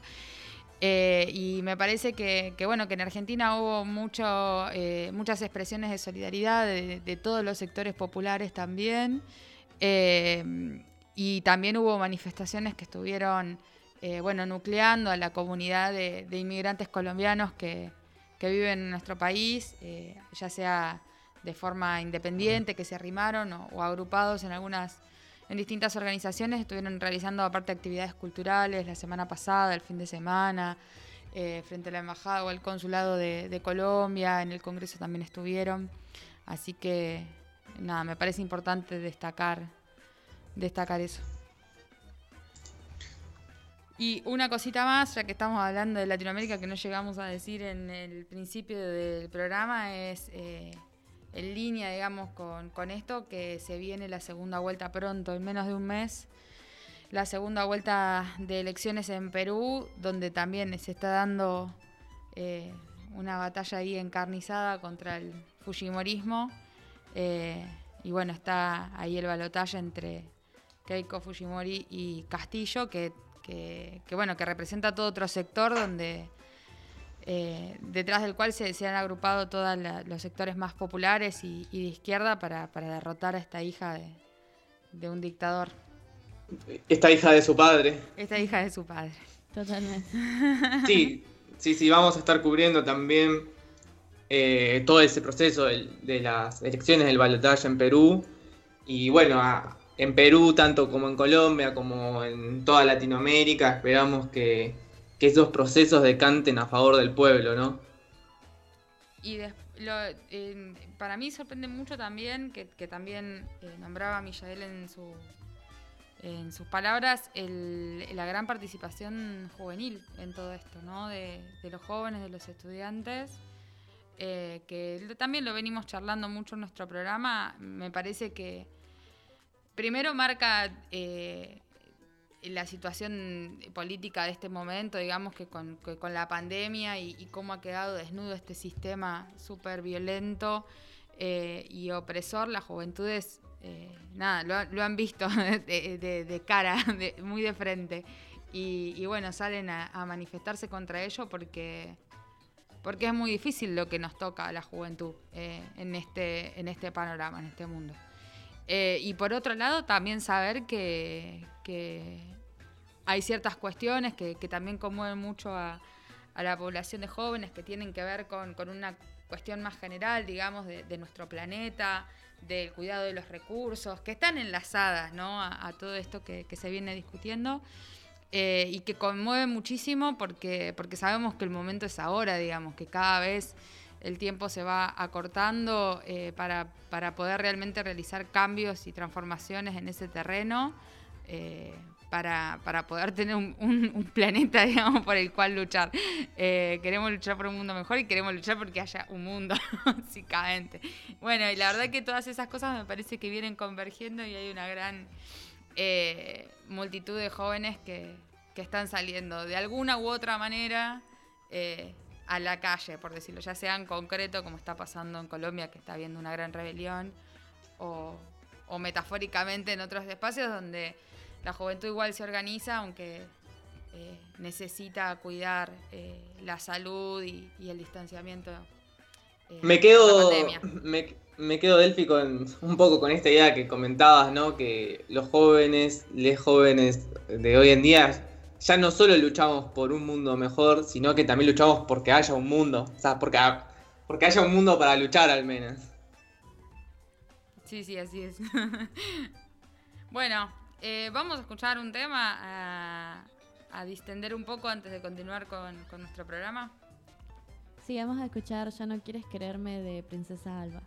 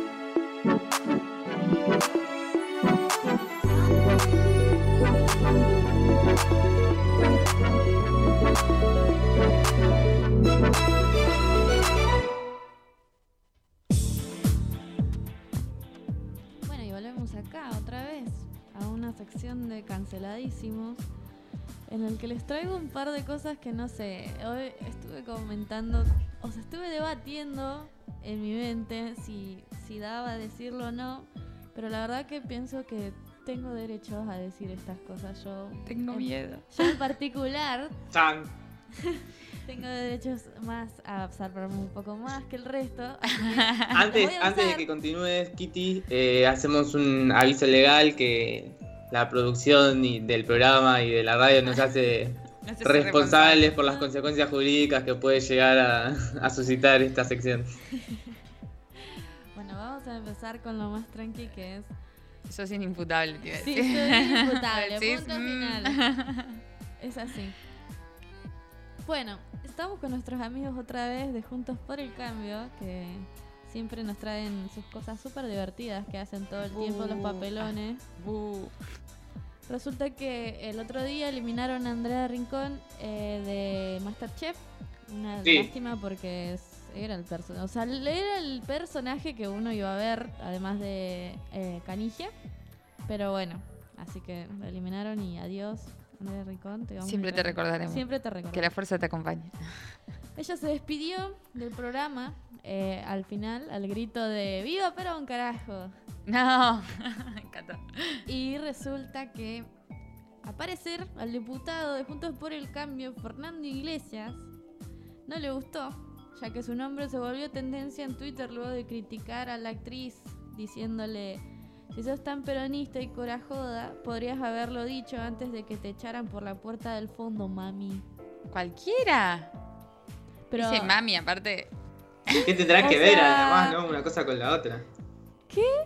Sos un diputado y estás haciendo esos comentarios súper idiotas y triviales sobre un reality por la ideología política de un personaje del reality que encima es una famosa, una, no sé, vedette, qué sé yo. El, la bajeza que manejan nuestros funcionarios públicos me pone muy mal, o sea, me pone Eso muy sí. mal. Me, me gustó como lo expresaste, estoy de acuerdo.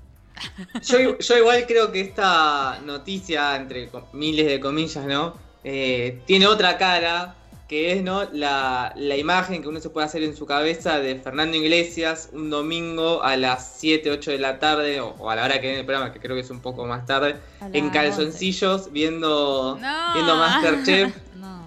Cancelar, sentado en el cancelar. sillón viendo Masterchef diciendo triste en primer, en primer lugar porque se fue porque se fue este personaje, ¿no? Y después cuando escucha la vida a Perón, ah, esta la voy a hacer mierda por Twitter, tipo, una cosa así, No, me lo ¿cómo vas imagino. a decir eso? Hay un como una identidad de hater en, en esta gente que, que Es que como que como- yo lo siempre lo son comento. todos medio haters. Yo lo con- siempre lo comento en Twitter y me quejo de esto porque me molesta demasiado, que es el hecho de los anti-kirchneristas.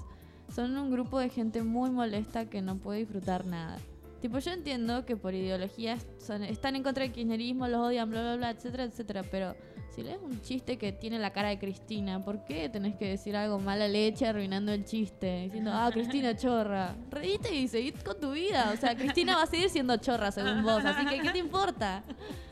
Es que es una forma de hacer política, Kitty, es eh, de las peores, de las más eh, como, Bajas. como más, más sucias me parece, pero es una política por, por desgaste, ¿no? De bueno, constantemente ver eso, ver eso, ver eso, hay a un sector que le, que le llega y le queda Sí, también. llegas, Totalmente.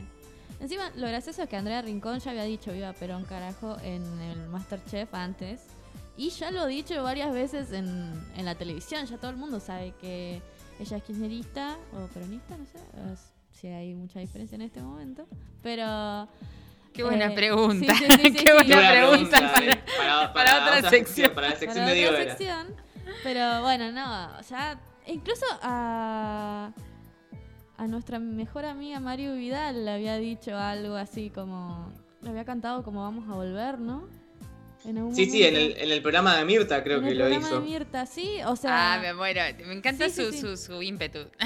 Pero, o sea, ella ya se pronunció un montón de veces en, en lo que piensa, digamos, y que el- este tipo la bardea así, Dios.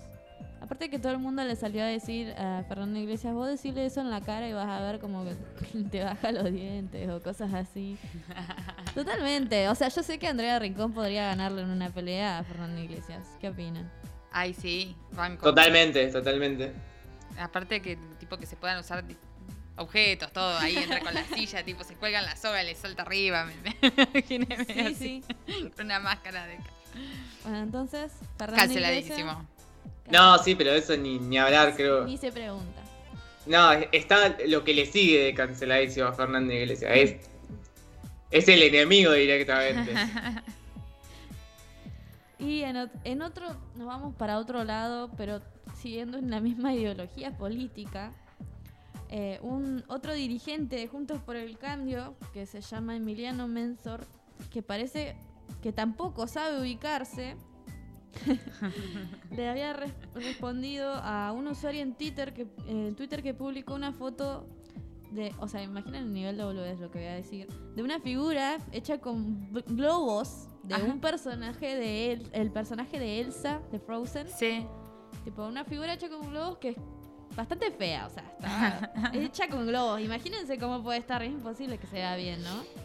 Pero y le había subido la foto y puso como en, la captura dijo Elsa de Frozen alérgica a los mariscos. Este usuario de Twitter no voy a mencionar su nombre porque es una persona, digamos, no es alguien público.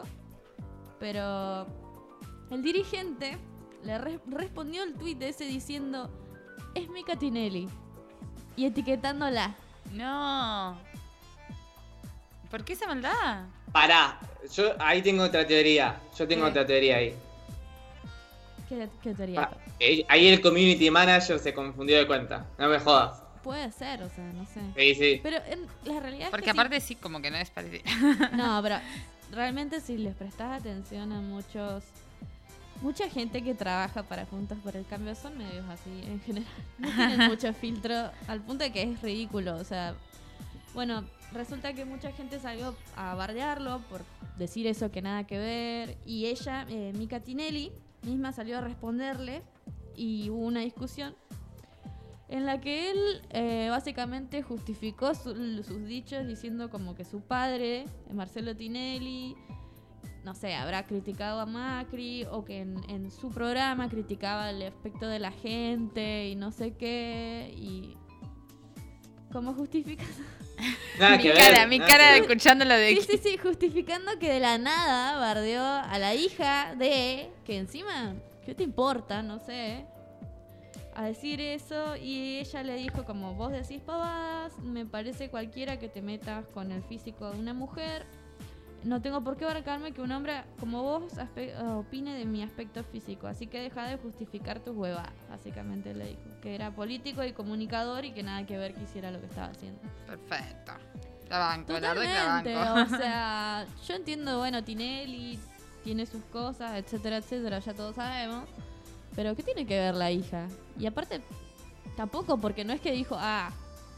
O sea, de la nada dijo eso como es Mika Tinelli y de repente quería buscar una justificación para no verse tan chiquilín, tan infantil.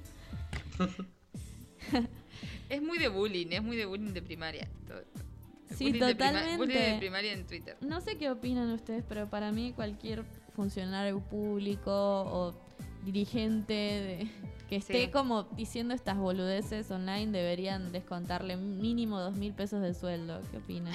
Me encantó. ¿Cuánto tiempo estuviste pensando el número que le tenía que Me Porque vine muy segura, sea, dos mil pesos. Dos mil pesos está bien. Dos mil pesos está bien, ¿no? O sea, no es parece poco, poco pero a mí. no es poco. Yo les descontaría No más. es tan poco, pero es, es algo al bolsillo.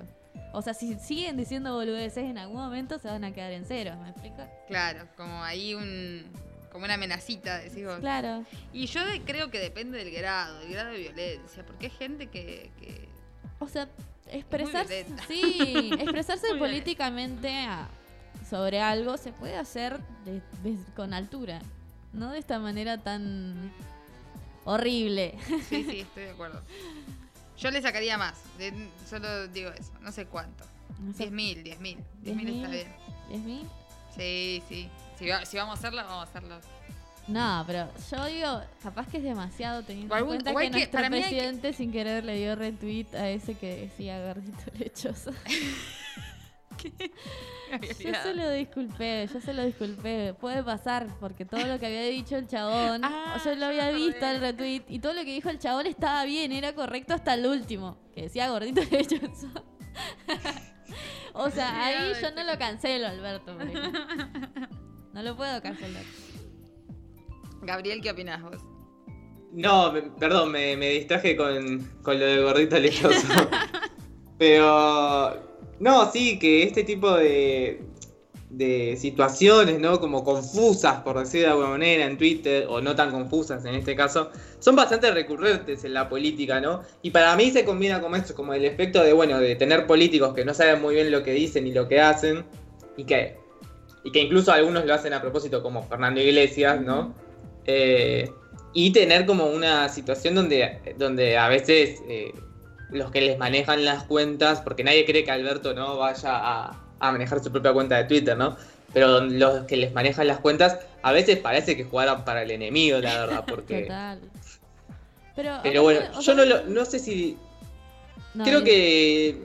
Perdón, No, a este, a este político lo cancelaría no, no por lo que dijo en el primer comentario, sino por seguirla. Tipo, bueno, ya está, dijiste eso, no digas nada, borrar el tweet, qué sé yo, decirle, no sé, cualquier cosa, pero no la sigas, como en la discusión de algo que, que no tiene ningún sentido aparte. No, aparte la tiró como para el lado de no, porque Tinelli dijo tal cosa sobre Macri, no sé qué, y encima vos te pensás que la Nación y Clarín mienten, pero tu, tu padre, no sé qué, ¿qué tiene que ver? O Mezcló sea, todo, mezcló- Sí, Sí, cualquiera, todo cualquiera. siempre va para la grieta para ellos, incluso cuando le decís fea a una chica que no conoces, o sea, viejo de, no sé, ridículo.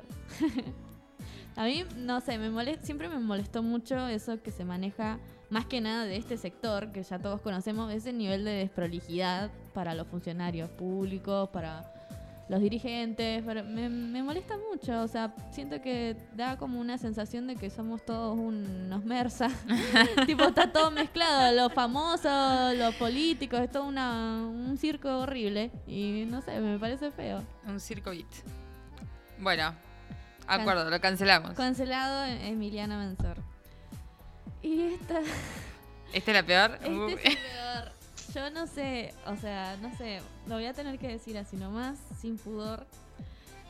No sé si conocen a Flora Alcorta, que, bueno, es un, una feminista en Twitter que es conocida, eh, bueno, participa en programas de radio, es comediante, pero se hizo muy popular últimamente. Va, no sé si popular en el buen sentido de la palabra, sino que la gente sabe quién es.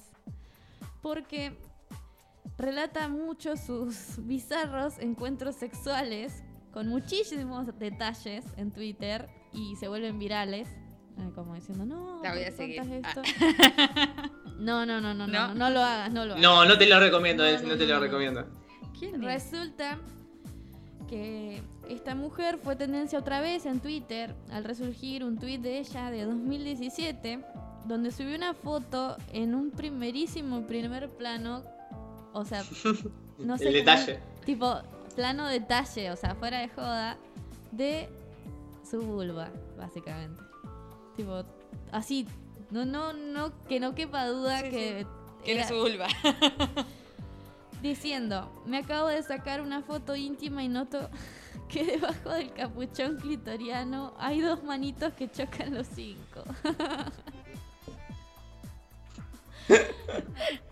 No era de su vulva, era directamente de.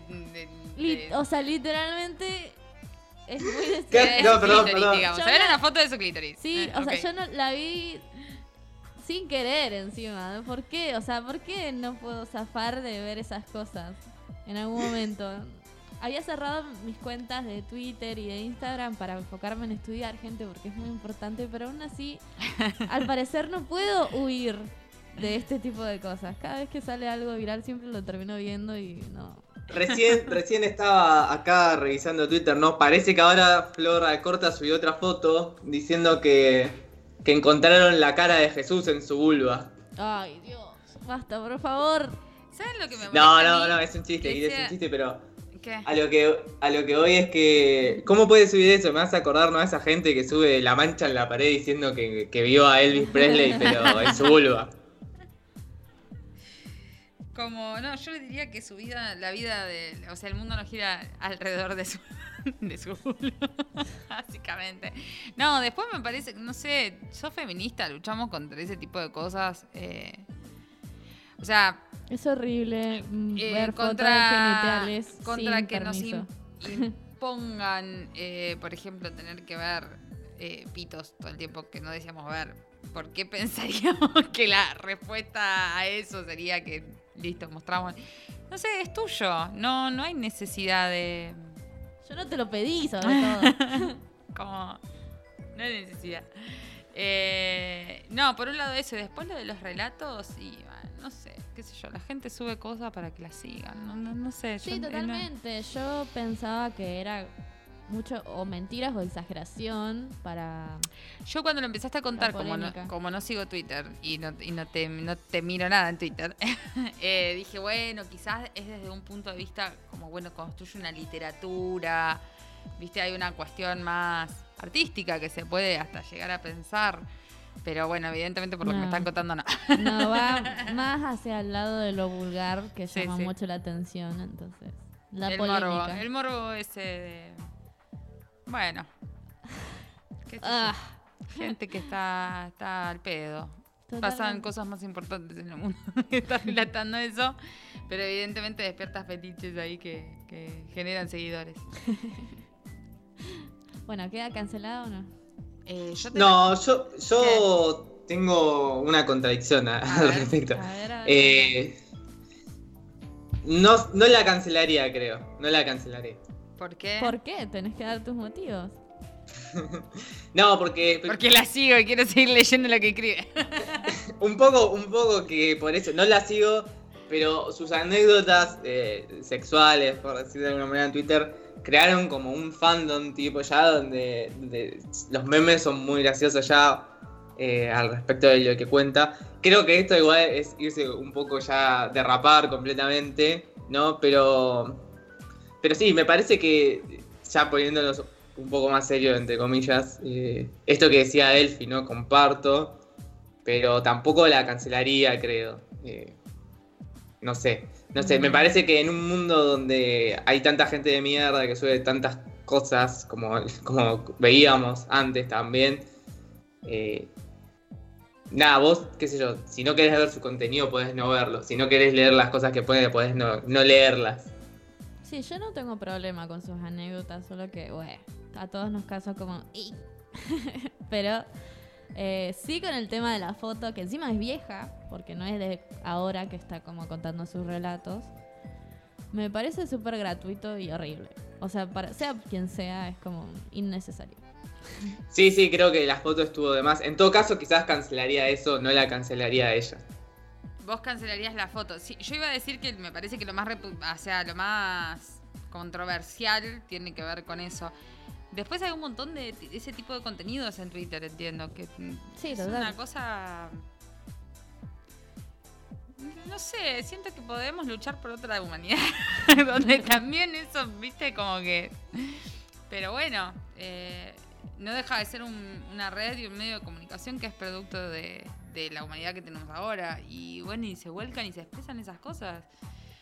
Eh, para mí no, no está bueno eh, viralizar fotos así como... Primero por eso, porque las termina viendo un montón de gente que hasta incluso menor... Va, no sé, es un... Me parece que, que, que no va por ahí. Me parece que si lo hicieran los varones lo estaríamos como repudiando Sí, un montón. repudiando mucho. Eh, entonces, ¿qué es lo que...? Y no estoy diciendo... Ha pasado varias veces Sí. de que gente que era más o menos conocida subiera una foto, un tipo, digamos, subiendo una foto de, de su miembro y al toque era como reportarlo. Claro. Y esto se viralizó más para el lado de pienso que es diferente porque se viralizó más para el lado de, ah, qué loco, mira cómo subió esto, qué le pasa, cosas así, más que reportarlo directamente. Pero eh, ahí también hay un juego medio raro, eh, como, no sé, como, como un... Algo, eh, ta- también está el patriarcado ahí detrás, casi Sí, como una total. burla, pero está atrás, digamos. Eh, porque no se lo reporta, porque una exhibición de ese tipo, de, de parte de una mujer, es más considerado.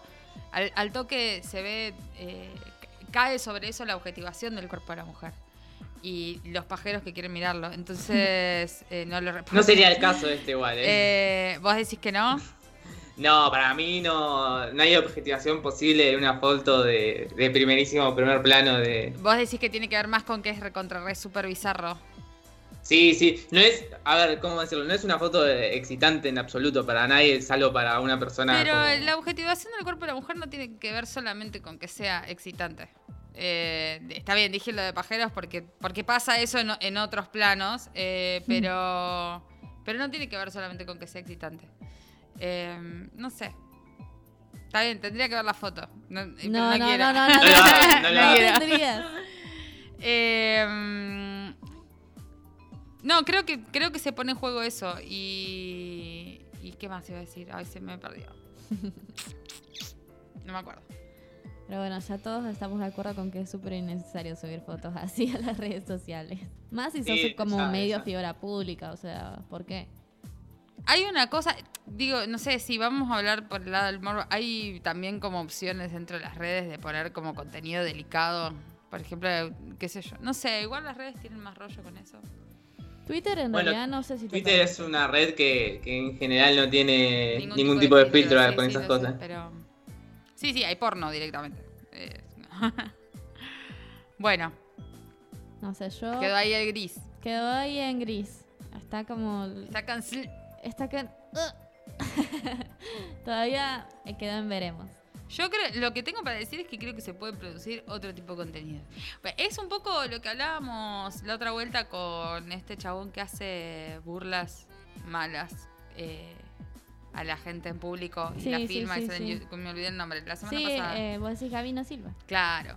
Eh, yo señalaría como el tipo de entretenimiento que como está bien, está. No, no es que oh, nos vamos a poner en una cuestión puritana a cancelar eso, pero sí me parece que, que podemos hacer otra cosa más interesante. Bueno, pero para mí este no sería el caso porque no es que ella está produciendo contenido de esto. Es una foto que subió en 2017, además en otro contexto también.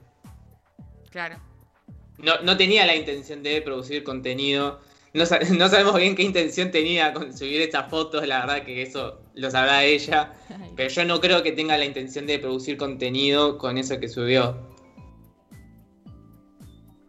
Chan. No sé. Vamos a quedar en veremos. Eso depende de cuántos seguidores tenga. Sí, sí, total. Para mí tiene que ver mucho con eso. Pero bueno, eso quedó ahí, así que tenemos dos y, y zafó una. En la próxima veremos. Zafó una. Zafó una. Yo igual lo último que digo yo es creo que... que- Kitty se va con la tarea de buscar alguna forma de que No, sea no, no, no, no, no. Yo lo que quería decir era justamente eso, que siento que no va a ser la última vez que Flor Alcorta va a pasar por esta sección. Sí, totalmente, totalmente. Varias veces he visto sus cosas resurgir. Pero bueno, quedó una cabeza sin cortar, digamos. Ah. la próxima no, no vamos a ser tan, tan, tan buenos con la gente. Guarda la guillotina, guarda la guillotina. Bueno, che, eh, se nos pasó con canceladísimo media hora. Termin- llegamos al final del programa. Había muchas discusiones que hacer. Estaba peleado. Sí, sí, se hizo largo, se hizo largo. Estaba peleado. Bueno, nos vamos. Nos vamos despidiendo. Nos vamos Y dale. Y dale. Bueno, les recordamos nuestras redes que son Eh, bueno, de Radio Viral Comunitaria, el Instagram es Radio Viral Comunitaria, Facebook también, y el Twitter es viral-line. Y de Ritual de lo Habitual, eh, Ritual de lo Habitual, eh, Ritual de lo Habitual 2020, que es para el Instagram, y para Twitter Ritual Habitual 1. Y bueno, recuerden que nos pueden escuchar en Spotify, que subimos todos nuestros programas. A los que no nos están escuchando en vivo o quieren después, como, uy, me perdí la primera parte, no lo escuché a la Diego, lo quiero recomendar porque la entrevista eh, sobre Colombia estuvo genial. Bueno, nos encuentran en Spotify, en el podcast de Radio Viral. Vital de lo habitual. No, de Radio Viral. Están todos los programas subidos ahí y nos encuentran también en YouTube. Ahí sí pueden poner Ritual de lo Habitual y les van a salir todos nuestros programas. Y bueno, Para mí era al revés, pero bueno. te juro que no. ¿Cuánto querés apostar? En, en- Voy a entrar no, en en Spotify. YouTube, en YouTube Ahora mismo estoy entrando en- Spotify en este momento y quiero una cerveza. No, yo, yo recuerdo que era Radio Viral y el y cada episodio tiene como un nombre y ahí se nombra um, Claro, los vos programas. entrás, yo acá estoy. entra- Porque la creo que no, o sea, no, obviamente no está pensado para radio Spotify normal. Radio Viral Comunitaria tiene un podcast y allí están todos los programas de la Radio Viral. Así que ahí pueden escuchar Ritual, pueden escuchar Porque me invitan, pueden escuchar No hay sistema, pueden escuchar eh, Alta Praxis. Y en. YouTube estamos en el canal de Radio Viral también. Sí. Claro, pero en YouTube vos podés poner Ritual de lo Habitual y te va a salir nuestro programa. Pero bueno, anda a la lista de Radio Viral y vas a encontrar ahí todos y buscas el que quieras escuchar. Mal, el que te guste más. Bueno, tenemos así como opciones para... nosotros te vamos a aparecer por algún En algún lado Te vamos vamos a aparecer, aparecer. nos vas a escuchar. Así que eh, gracias por habernos acompañado esta tarde y los esperamos el miércoles que, que viene eh, por Radio Viral Comunitaria en la web o por nuestra app a las 13 horas. Así que nos vemos, que tengan todos un, un buen mitad de semana y vamos a escuchar ahora Malamente de Rosalía.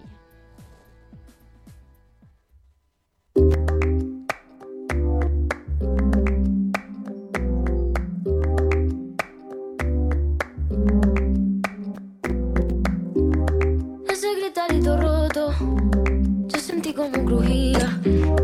Antes de caerse al suelo, ya sabía que se rompía. Uh, está parpadeando la luz del descansillo. Una voz de la escalera, alguien cruzando el pasillo.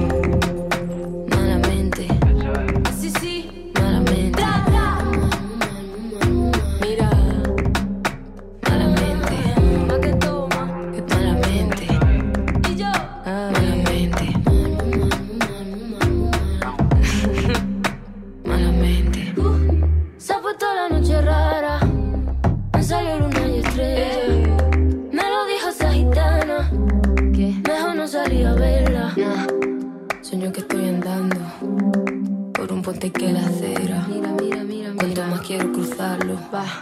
Más se mueve y tambalea.